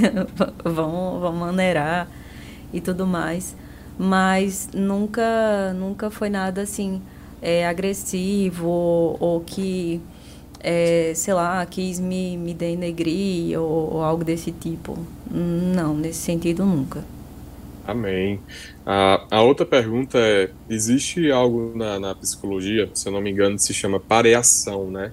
Que é quando você vê, por exemplo, você vê uma pessoa e lembra de alguém, ou você sente um cheiro e lembra de um, de uma, de um momento da sua vida, por exemplo. Ah, uma curiosidade que eu tenho é, por, é saber se, se já houve você ou algum colega seu de profissão que já chegou a interromper uma, um plano de intervenção porque a pessoa que você estava atendendo fazia essa ligação, essa pareação com alguém que você ou não gostava ou tinha muita afeição. Por que eu faço essa pergunta? Porque eu me colocando no seu lugar como psicólogo, eu me imagino chegando num dia na, no meu consultório e chegando uma pessoa que se parece com meu pai. Eu já perdi meu pai. Então eu fico, caramba, se essa pessoa, se essa pessoa faz uma pareação com meu pai, se ela lembra muito meu pai, se isso consequentemente a, a, poderia prejudicar o plano de intervenção. Se já aconteceu isso, sim ou não, e se algum colega seu também já passou por isso. Uhum. É, tem, tem o que Freud chamava de transferência contra transferência hum. também, né? Que é, é isso, transferência. Isso comigo nunca aconteceu e eu nesse momento especificamente não estou lembrada de alguém que eu conheço que já tenha acontecido. Mas eu acho que isso interliga muito aquela questão que estava falando antes da necessidade do profissional estar tá em, em processo com as suas questões né? Porque se eu se eu estou bem comigo se eu estou bem com as minhas questões se eu sei fazer essa separação essa diferenciação do que é o outro da problemática do outro e do que sou eu e da minha problemática, eu vou saber chegar num, num determinado momento e ver, não, isso aqui vai além do que me cabe. Uhum. Sabe? Ah, é uma pessoa, por exemplo, essa questão, né? Ah, é um, um, um, parente que parece com um parente que eu já perdi e isso me abala, isso me afeta. O ideal realmente, enquanto profissional, se você percebe que aquilo é, é algo que você não vai conseguir lidar, transferir para um colega né, para que aquela pessoa tenha né, o melhor processo possível. Né? Porque não, não é aquela, aquele processo ele não é do profissional, é da pessoa. Né? Eu falo muito dessa troca, né? Que cada, cada pessoa assim que chega até mim é, é, é uma pessoa assim que vai também me ensinar, né? Eu não vou só dar nada, eu vou também, né? Agregar muita coisa. Então assim é, é, é essa troca só que é, é uma troca é, muito mais necessária para o outro, porque o processo é do outro, o processo é dele, o processo não é meu. Né? Então, preciso ter essa, essa consciência. E, e, se eu sei que naquele momento aquela pessoa não vou conseguir ajudar, eu vou precisar, é, digamos assim, ter a humildade de baixar a cabeça e dizer: é, realmente, aqui não, não, não vai. Então, vou passar para uma outra pessoa. Então, acho que diz muito do, do, do, processo do profissional e do desprendimento também do profissional, de chegar e dizer, não, eu sei, né, por, por mais, sei lá, por mais que o profissional precise de, de paciente, porque a gente, né, enquanto profissional, a gente precisa, né, nosso, nosso, nossa fonte de sustento é essa, mas por mais que ele precise, ele precisa tam, muito mais entender que aquele processo é do outro, que o outro vai precisar de um processo que seja fluido. Se eu não consigo dar essa fluidez, eu preciso me desprender daquilo e transferir para uma outra pessoa. Perfeito. A, a, última pergunta ela é bem viajosa, assim, mas é uma viagem, uma viagem tão viajosa. Mas vamos lá. Uh, Iranda, já aconteceu de algum caso, por exemplo, uh, Existe muitas questões espirituais, por exemplo, de possessão demoníaca, do povo, igreja, esse tipo de coisa. Você atender, por exemplo, uma pessoa que venha dessa, dessa digamos assim, de um comentário do tipo, essa pessoa estava endemoniada, mas algum psiquiatra disse, não, ela tem um problema psicológico, precisa de acompanhamento terapêutico. Se você já recebeu uma, uma pessoa assim, ou se você não recebeu, mas já ouviu falar, e se realmente era alguma coisa paranormal se não. Eu viajei muito aqui agora. Viajei assim, legal, mas é uma curiosidade. Então, uma viagem que talvez tenha algum fundamento. Certa vez é, hum, chegou ao meu, ao meu conhecimento o caso de uma pessoa. Eu, enfim, também não, não vou recordar o caso, não foi um caso que eu cheguei a atender de fato, mas é, uma, uma pessoa chegou né, até mim e disse, ah, Iranda, é, tem uma, uma pessoa que eu conheço que ela é, já passou por um padre, é, o padre viu que ela precisava de um processo de exorcismo, não sei o que e tal, mas além disso ela precisa também passar por um processo psicológico, um processo psiquiátrico, né? E aí eu tô vindo falar com você para saber da sua disponibilidade, não sei o que e tal. E aí eu disse, ah, é muito difícil falar assim de uma pessoa que, tipo, que, que eu não, não tô. Não, não é um caso que eu tô atendendo, é um caso que eu tô ouvindo falar, né? E muito por alto. Então é, é muito complexo, né? Fazer esse paralelo. Então, assim, é, pode existir, pode existir como aconteceu esse caso, mas eu nunca cheguei a atender ou alguém que eu conheço também não chegou a atender. Já atendi pessoas que estavam também com dificuldades espirituais, que já chegaram para mim e disseram: Iranda, olha, eu estou passando por um processo muito difícil espiritualmente. É, já falaram é, que, que o contexto onde eu vivo é um contexto pesado, é um, é um contexto né, que precisa também dessa, dessa, desse cuidado espiritual e tudo mais, mas é, era, é, eram casos que dava para fazer é, claramente essa separação, né? O único caso que veio realmente foi esse, da, da pessoa que veio me procurar, mas acabou que, né, acredito eu, né, não, não, fiquei sabendo, assim, do desenrolar completamente da, do, do, do contexto lá, mas até onde eu sei, a pessoa realmente passou inicialmente por esse processo espiritual mesmo, né? E aí o, o, processo psicológico aí realmente acabou que eu não, não fiquei sabendo desenrolar. Mas, cara, é, é nessa tua viagem, acontecer. eu lembrei, de, antes de tu falar, cara, que eu lembrei da parada que eu vivi muito, né? A gente viveu muito em EJC. Cara, eu não conto às vezes que eu tô rindo assim, não é porque é, da situação, não. Eu tô rindo, é, na realidade, eu tô rindo da situação, mas não das pessoas. É mais ou menos isso. Eu não conto às vezes que as pessoas vinham até mim, algum determinado grupos de, de oração, que estavam lá em oração tal para quem não sabe, eu sou católico e há muito tempo eu fico. Trabalhei desde 2009 até a pandemia né, em EJC. Então acho que a boa parte de João Pessoa, é, de, de, quem fez o JC de 2009 para cá, eu acho que eu trabalhei para quase todo mundo. Mas enfim. E eu participava de alguns momentos e fazia algumas coisas lá. É, enfim, não é. Todo mundo sabe que tem peça, né? Enfim. Eu, vez ou outra, eu fazia algumas. Gostava, eu sempre gostei muito do teatro e tal. E fazia algumas peças e tal. Enfim, na maioria das vezes eu era o diabo, né? E eu interpretava, eu gostava de interpretar bem a parada, né? Diga, ah, pô, o diabo deve botar medo, né? Eu não acredito. Assim, sou cristão, é, sei que existem, é, sei lá, como eu posso falar, acredito que existam forças malignas, né? Mas assim, eu sei, sei, que existe a questão da possessão, das pessoas estarem com o espírito da igreja, conta direitinho como é que funciona isso aí. Só que não é assim, tá? O cara tá falando alto, o cara tá com o diabo dentro dele, entendeu? Não é bem assim que funciona também. Então, é, é, as pessoas já tinham traumas em, em, encontros de pessoas que diziam que tinham sido possuídos, diziam que pessoas. Aí quando eu ia fazer, cara, é, as pessoas não estavam acostumadas com a minha interpretação, com a forma com que eu atuava. E eu me, me entregava demais nessa atuação, né? Então, tipo, se era pra ser o diabo, então vamos botar medo na galera mesmo. Então vamos botar, a galera já sabe que isso aqui é uma peça, então já não vai ter medo nenhum, mas vamos tentar fazer com que eles acreditem um pouquinho. E às vezes colava, sabe?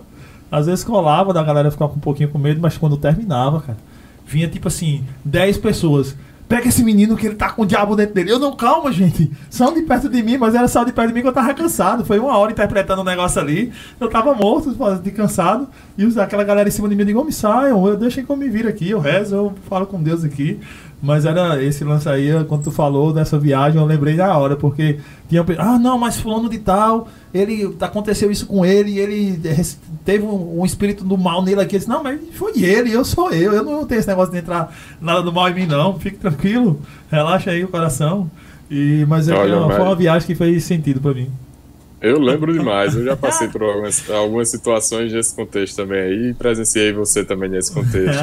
Eu digo, mas mas eu e pensa aí, você, você, a gente na posição de Iranda aí como Não, psicólogo lógico, profissional, recebendo uma pessoa que vem por indicação de um padre, sei lá, que diz que necessita de um exorcismo. Cara, Não, eu mas acho veja bem. Eu, eu acho veja que eu não bem, nesse não, caso. bem não, mas veja bem, nesse É caso não é exorcismo. Nesse caso. A, Não, a- sim, sim. Sim, a, a pessoa acha que é, né? E ela procurou um padre, só que o padre viu que não é. Não é nada de Aham. demoníaco. É a pessoa na cabeça dela que ela precisa tratar, né? Tem, é, tem essa Exato. Uhum. Porque a igreja trata isso, cuida disso. É de uma forma bem cuidadosa, sigilosa, é algo bem. É, é, até porque alguns padres são psicólogos e tal, né? Muitos É deles. isso, tem, tem, hoje em dia tem muitos padres, né? Eu, eu conheço mais o contexto católico, de, né? Então eu vou falar um pouco mais dos padres, não, contexto, não, não conheço tanto os outros contextos, mas é, hoje em dia tem, tem muito assim, essa, esse, essa abertura mesmo, né? Dos, dos dirigentes espirituais, acredito que não só padres, mas de outras religiões também, né? De, de parar e dizer, olha, isso aqui realmente é um contexto espiritual, isso aqui é realmente um contexto psicológico e fazer essa diferenciação, né?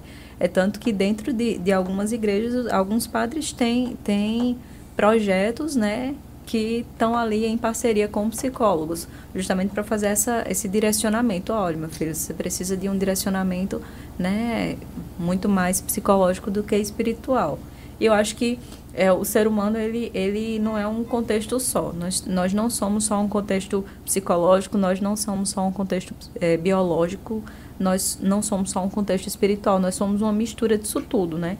Então, acho que enquanto psicólogo também é importante ter, ter né, essa, essa consciência, né? Para que a gente também saiba, hum, na medida do possível e do necessário, dar algum direcionamento, se for o caso. Perfeito. Mais alguma coisa, Kaique?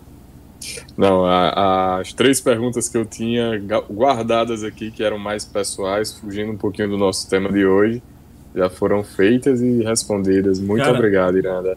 Que é isso. Como a gente não é, não é youtuber, blo- blogueiro, né? A gente não sabe, tipo, a galera fica falando pra mim, olha, quando vocês começarem, depois que vocês der um alô para o pessoal, porque, tipo, a galera vai ver o vídeo outras vezes, né?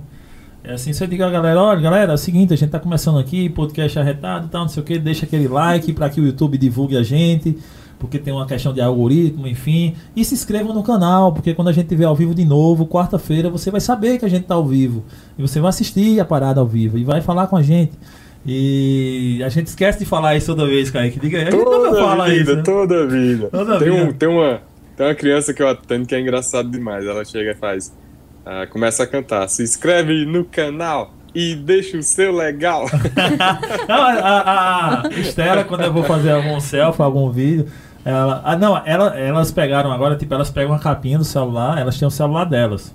Que é a capinha do celular da gente, ela pega a capinha, aí ela fica lá, pega o celular e fica. Oi galerinha, se inscreva. Aqui é. Como é? Oi galerinha, passando aqui no nosso canal, se inscreva, deixa aquele like, não sei o que, compartilha com os amigos. Boy, ela faz exatamente essas blogueirinhas da televisão do YouTube, porque que eles Cara, a assistem gente uma tem que convidar ela pra vir fazer Não, aqui aí- com a gente. Eu, eu, esse vídeo que fica aqui nessa, nessa tela, eu mandando, tava editando, mandei pro WhatsApp de Vanessa passar no computador. Aí Vanessa abriu e tocou a musiquinha do cast, né? A Estela lá de longe, eita, o cast arretado de papai. Eu falei, cara, já ligou, não. Aí hoje de manhã, eu aqui agitando a sala, organizando. Ela, vai ter hoje gravação, papai, do cast? Aí eu disse, vai, filha. Como é o cast de papai? Ela disse, cast arretado. Tu gosta? Gosto. é uma resenha, viu? Mais uma vez, as crianças que estão aí crescendo nesse mundo virtual, Não, né? é Já sabem isso, mais do que a cara. gente aí, como Não, é é. que funciona o negócio. Mas aí ficam vendo, né? a- a- a- não tem como dizer que não dá pra deixar elas assistirem. Não tem, porque até a gente assiste. É tipo assim, ah, eu vou proibir minha, meu filho. Elas não tomam refrigerante, mas aqui em casa não tem refrigerante, então é algo que é fácil de controlar. Nunca, Estela tá com vai pertinho de 5 anos, e Isabel pertinho de 4, nunca tomaram refrigerante na vida. Nunca. Também não tem refrigerante aqui em casa, então não tem como tomar. Mas, assim, ah, eu vou proibir meus filhos de comer besteira. Nunca vai comer pizza. Não, porque a gente come pizza. Então, tipo, se eu tiver comendo uma pizza e olhar para ela e dizer, você não pode comer isso, eu acho que isso vai gerar um conflito na cabeça dela, né? Então, eu disse, não, então, vamos aqui, tem um pedacinho aqui, vai comer isso aqui, então come com a gente. Ah, vou ter um salgado, se for comer um salgado, não, vou, não tem como proibir de, dela de comer e eu tô comendo na frente dela. A mesma coisa da TV, só que como a gente não assiste muito, então a, a, se aplica a mesma coisa. Quando deixa assistir, assistem pouco por conta disso, ó, só pode assistir 20 minutinhos. Mas esses 20 minutinhos, quando vê essas blogueirinhas falando, pô, é, é, essas youtubers falando, a molequinha lá, ela fala do mesmo jeito. Tem galerinha, se inscreva no meu canal, deixa aquele like. Sabe mais que a gente, cara, que a gente não pede pro pessoal se inscrever nem deixar o like, mas a galera tá deixando o like, tá se inscrevendo e obrigado. é, esse foi o episódio pra gente trocar uma ideia, falar um pouco sobre internet, sobre ansiedade, depressão, enfim, sobre tudo que a gente tá vivendo hoje em dia. Quero agradecer demais a Iranda, porque aceitou o convite e veio aqui. E quero pedir que, antes da gente se despedir, que Iranda deixe um um recado para a galera, fale um pouco para a galera que é muito ansiosa, que está com sintomas de depressão, o que a galera precisa fazer, como você deve buscar encontrar um propósito de viver, que isso vai te fazer feliz, vai te fazer sair de, de muitas realidades tristes que te prendem, que te impedem de viver e, e sair por aí viver sua vida. Fala um pouquinho, Irana, para o pessoal. Eu acho que independente do que a pessoa está passando, né, algumas coisas são bem é, interessantes e importantes, né? Primeiro de tudo, sai um pouquinho das redes sociais, vamos buscar outras coisas para fazer, né? É, se puder fazer terapia, maravilhoso. E se puder aliar isso a outras coisas que são terapêuticos, melhor ainda, né? Então, atividade física, cuidar do sono, cuidar da alimentação, é, é um combo de coisas assim que são essenciais para que a gente é, viva uma rotina muito mais saudável, né? Então, buscar aliar a, é, todas essas coisas a uma, a uma vida assim onde né, você encontre um, um, um propósito né, maior, para além dessa, dessa rotina só virtual. Né? Então vamos sair um pouquinho do, da, do YouTube, um pouquinho da, do, do Instagram e vamos tentar cuidar um pouquinho da nossa vida e olhar para o outro também com um olhar de humanidade, né? De olhar, assim, perceber o que, que o outro está passando, né? Tipo, olhar para o outro como de fato um outro que está ali na sua frente, não como alguém que está ali só para beneficiar você de alguma coisa, né? Então, olhar, né? Perceber, perceber os sintomas no outro e perceber os sintomas em si também, né? E aí procurar ajuda no que for necessário. Não, não, não fique quieto, não fique calado né? Abra a boca, abra a mente e vamos cuidar dessa da saúde física, da saúde mental, que, enfim, as coisas vão melhorar. Eu acho que Platão, Perfeito. quando ele definiu o amor em Eros, ele estava pensando na internet, cara. Porque Platão disse que o amor é Eros, né? Foi Platão, foi Platão que, que defendia, não foi Aristóteles, foi Filia, né? Platão foi Eros. Porque assim, era aquele amor de desejo, momentâneo, que aí a pessoal traduz para erotização, para paixão que queima, aquela paixão de namorados, enfim, de ele namorar e tal. Mas acho que Platão tava pensando nisso, porque tipo, é tipo aquela paixão que Sérgio Cortella fala, fala muito bem, do cara que tá com fome e tem um eros, um desejo de comer uma pamonha. Aí come a pamonha. Aí quer outra pamonha porque estava muito gostosa. E ele, é, ele tá com desejo, é paixão por aquela pamonha. Aí come a segunda pamonha. Aí já não é tão mais gostosa. Aí ele pede a terceira porque ele ama, né? Aí a terceira é menos gostosa ainda. E assim vai. Assim está sendo a vida hoje em dia. As pessoas estão vivendo apenas aquele eros, aquele paixão momentânea. Deixam a paixão por, por uma roupa, por uma moda, por uma pessoa, por um estilo que daqui a dois minutos não é mais. A criança é muito assim, né? A criança que é apaixonada por brinquedo. A Estela ontem me pediu uma LOL. Hã? Papai, você vai me dar uma LOL? Aí eu disse, que, que bexiga é LOL, né? aí eu, é, aí eu, eu, vou olhar no pai dos burros né, na internet. Aí eu olhei o que era é uma boneca que custa 800 reais. Não vai ter a LOL nunca. Entendeu? Esse Eros vai, ser, vai se tornar um Eros eterno, entendeu? Porque vai ser uma paixão eterna. No máximo ela terá um clone lá no terceirão, entendeu? Dela. Mas não vai ter aquela dali. Porque se a gente for se dobrar, você ri, né? Deixa você. Se a gente for se dobrar a esse Eros, a, a, a essa, essa paixão momentânea que dá nas crianças, na gente, essa, essa velocidade de opiniões da vida do outro, aí a gente tá lascado, meu amigo. Ninguém vai viver mais, não. A gente vai ficar numa vida é, é, paralela, não, não existe isso não. Acho que tem que cada um estar o pé no chão, entender o que é o seu propósito, o que é a sua vida, o que é a sua realidade e vivê-la. E que os Perfeito. outros, e quem estiver achando ruim que se lasque. É desse jeito. Perfeito.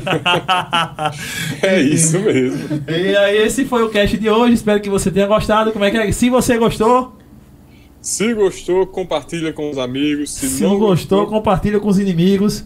E assim a gente vai vai. vivendo. Cast a cast, dia a dia. Com certeza. Vamos dar Muito like e se obrigado canal. pela sua É, presença. dê like, se inscreva no canal. Eu que agradeço, foi maravilhoso. Top demais. Ela disse que estava com medo de vir, poder falar alguma besteira. Eu disse, mais do que eu falo. Entendeu? Mas que a gente Ah, fala. E por isso que o cast tem duas pessoas, eu e Kaique, porque vocês já perceberam, né? Tipo, o Kaique é sério, quieto, toma suco de caju e eu falo besteira, bebo, enfim, aí assim a gente vai levando, né? Os pensamentos totalmente opostos, mas que essa é a graça da gente estar aqui, por isso que a gente tá aqui e vamos viver aqui, mais ainda. E Ei, tamo junto. Kaique tá embora. melhorando, se Deus quiser, quarta-feira Kaique tá com a gente aqui ao vivaço, tomando um suquinho de caju dele. E você com a Perfeito. gente também. Quarta-feira temos episódio. Vamos divulgar o horário essa semana. Na segunda-feira a gente divulga a agenda da semana. Serão dois papos sensacional. Já adianto que sábado da semana que vem a gente tem Cecia do Pastoril Profano. Já confirmou presença, vai estar com a gente aqui. Então, se você é de João Pessoa e já assistiu o Pastoril, sabe que não pode perder esse cast que vai ser top demais, viu? Eu só espero que ele não venha tirar onda comigo, mas que vai ser top e vai. E sábado, e o de quarta a gente vai divulgar segunda-feira. Valeu, galera. Obrigadão. Até o próximo episódio. Décimo terceiro e vamos que vamos. Cada dia, cada dia. Tamo Valeu, junto. tchau, galera. Thank you.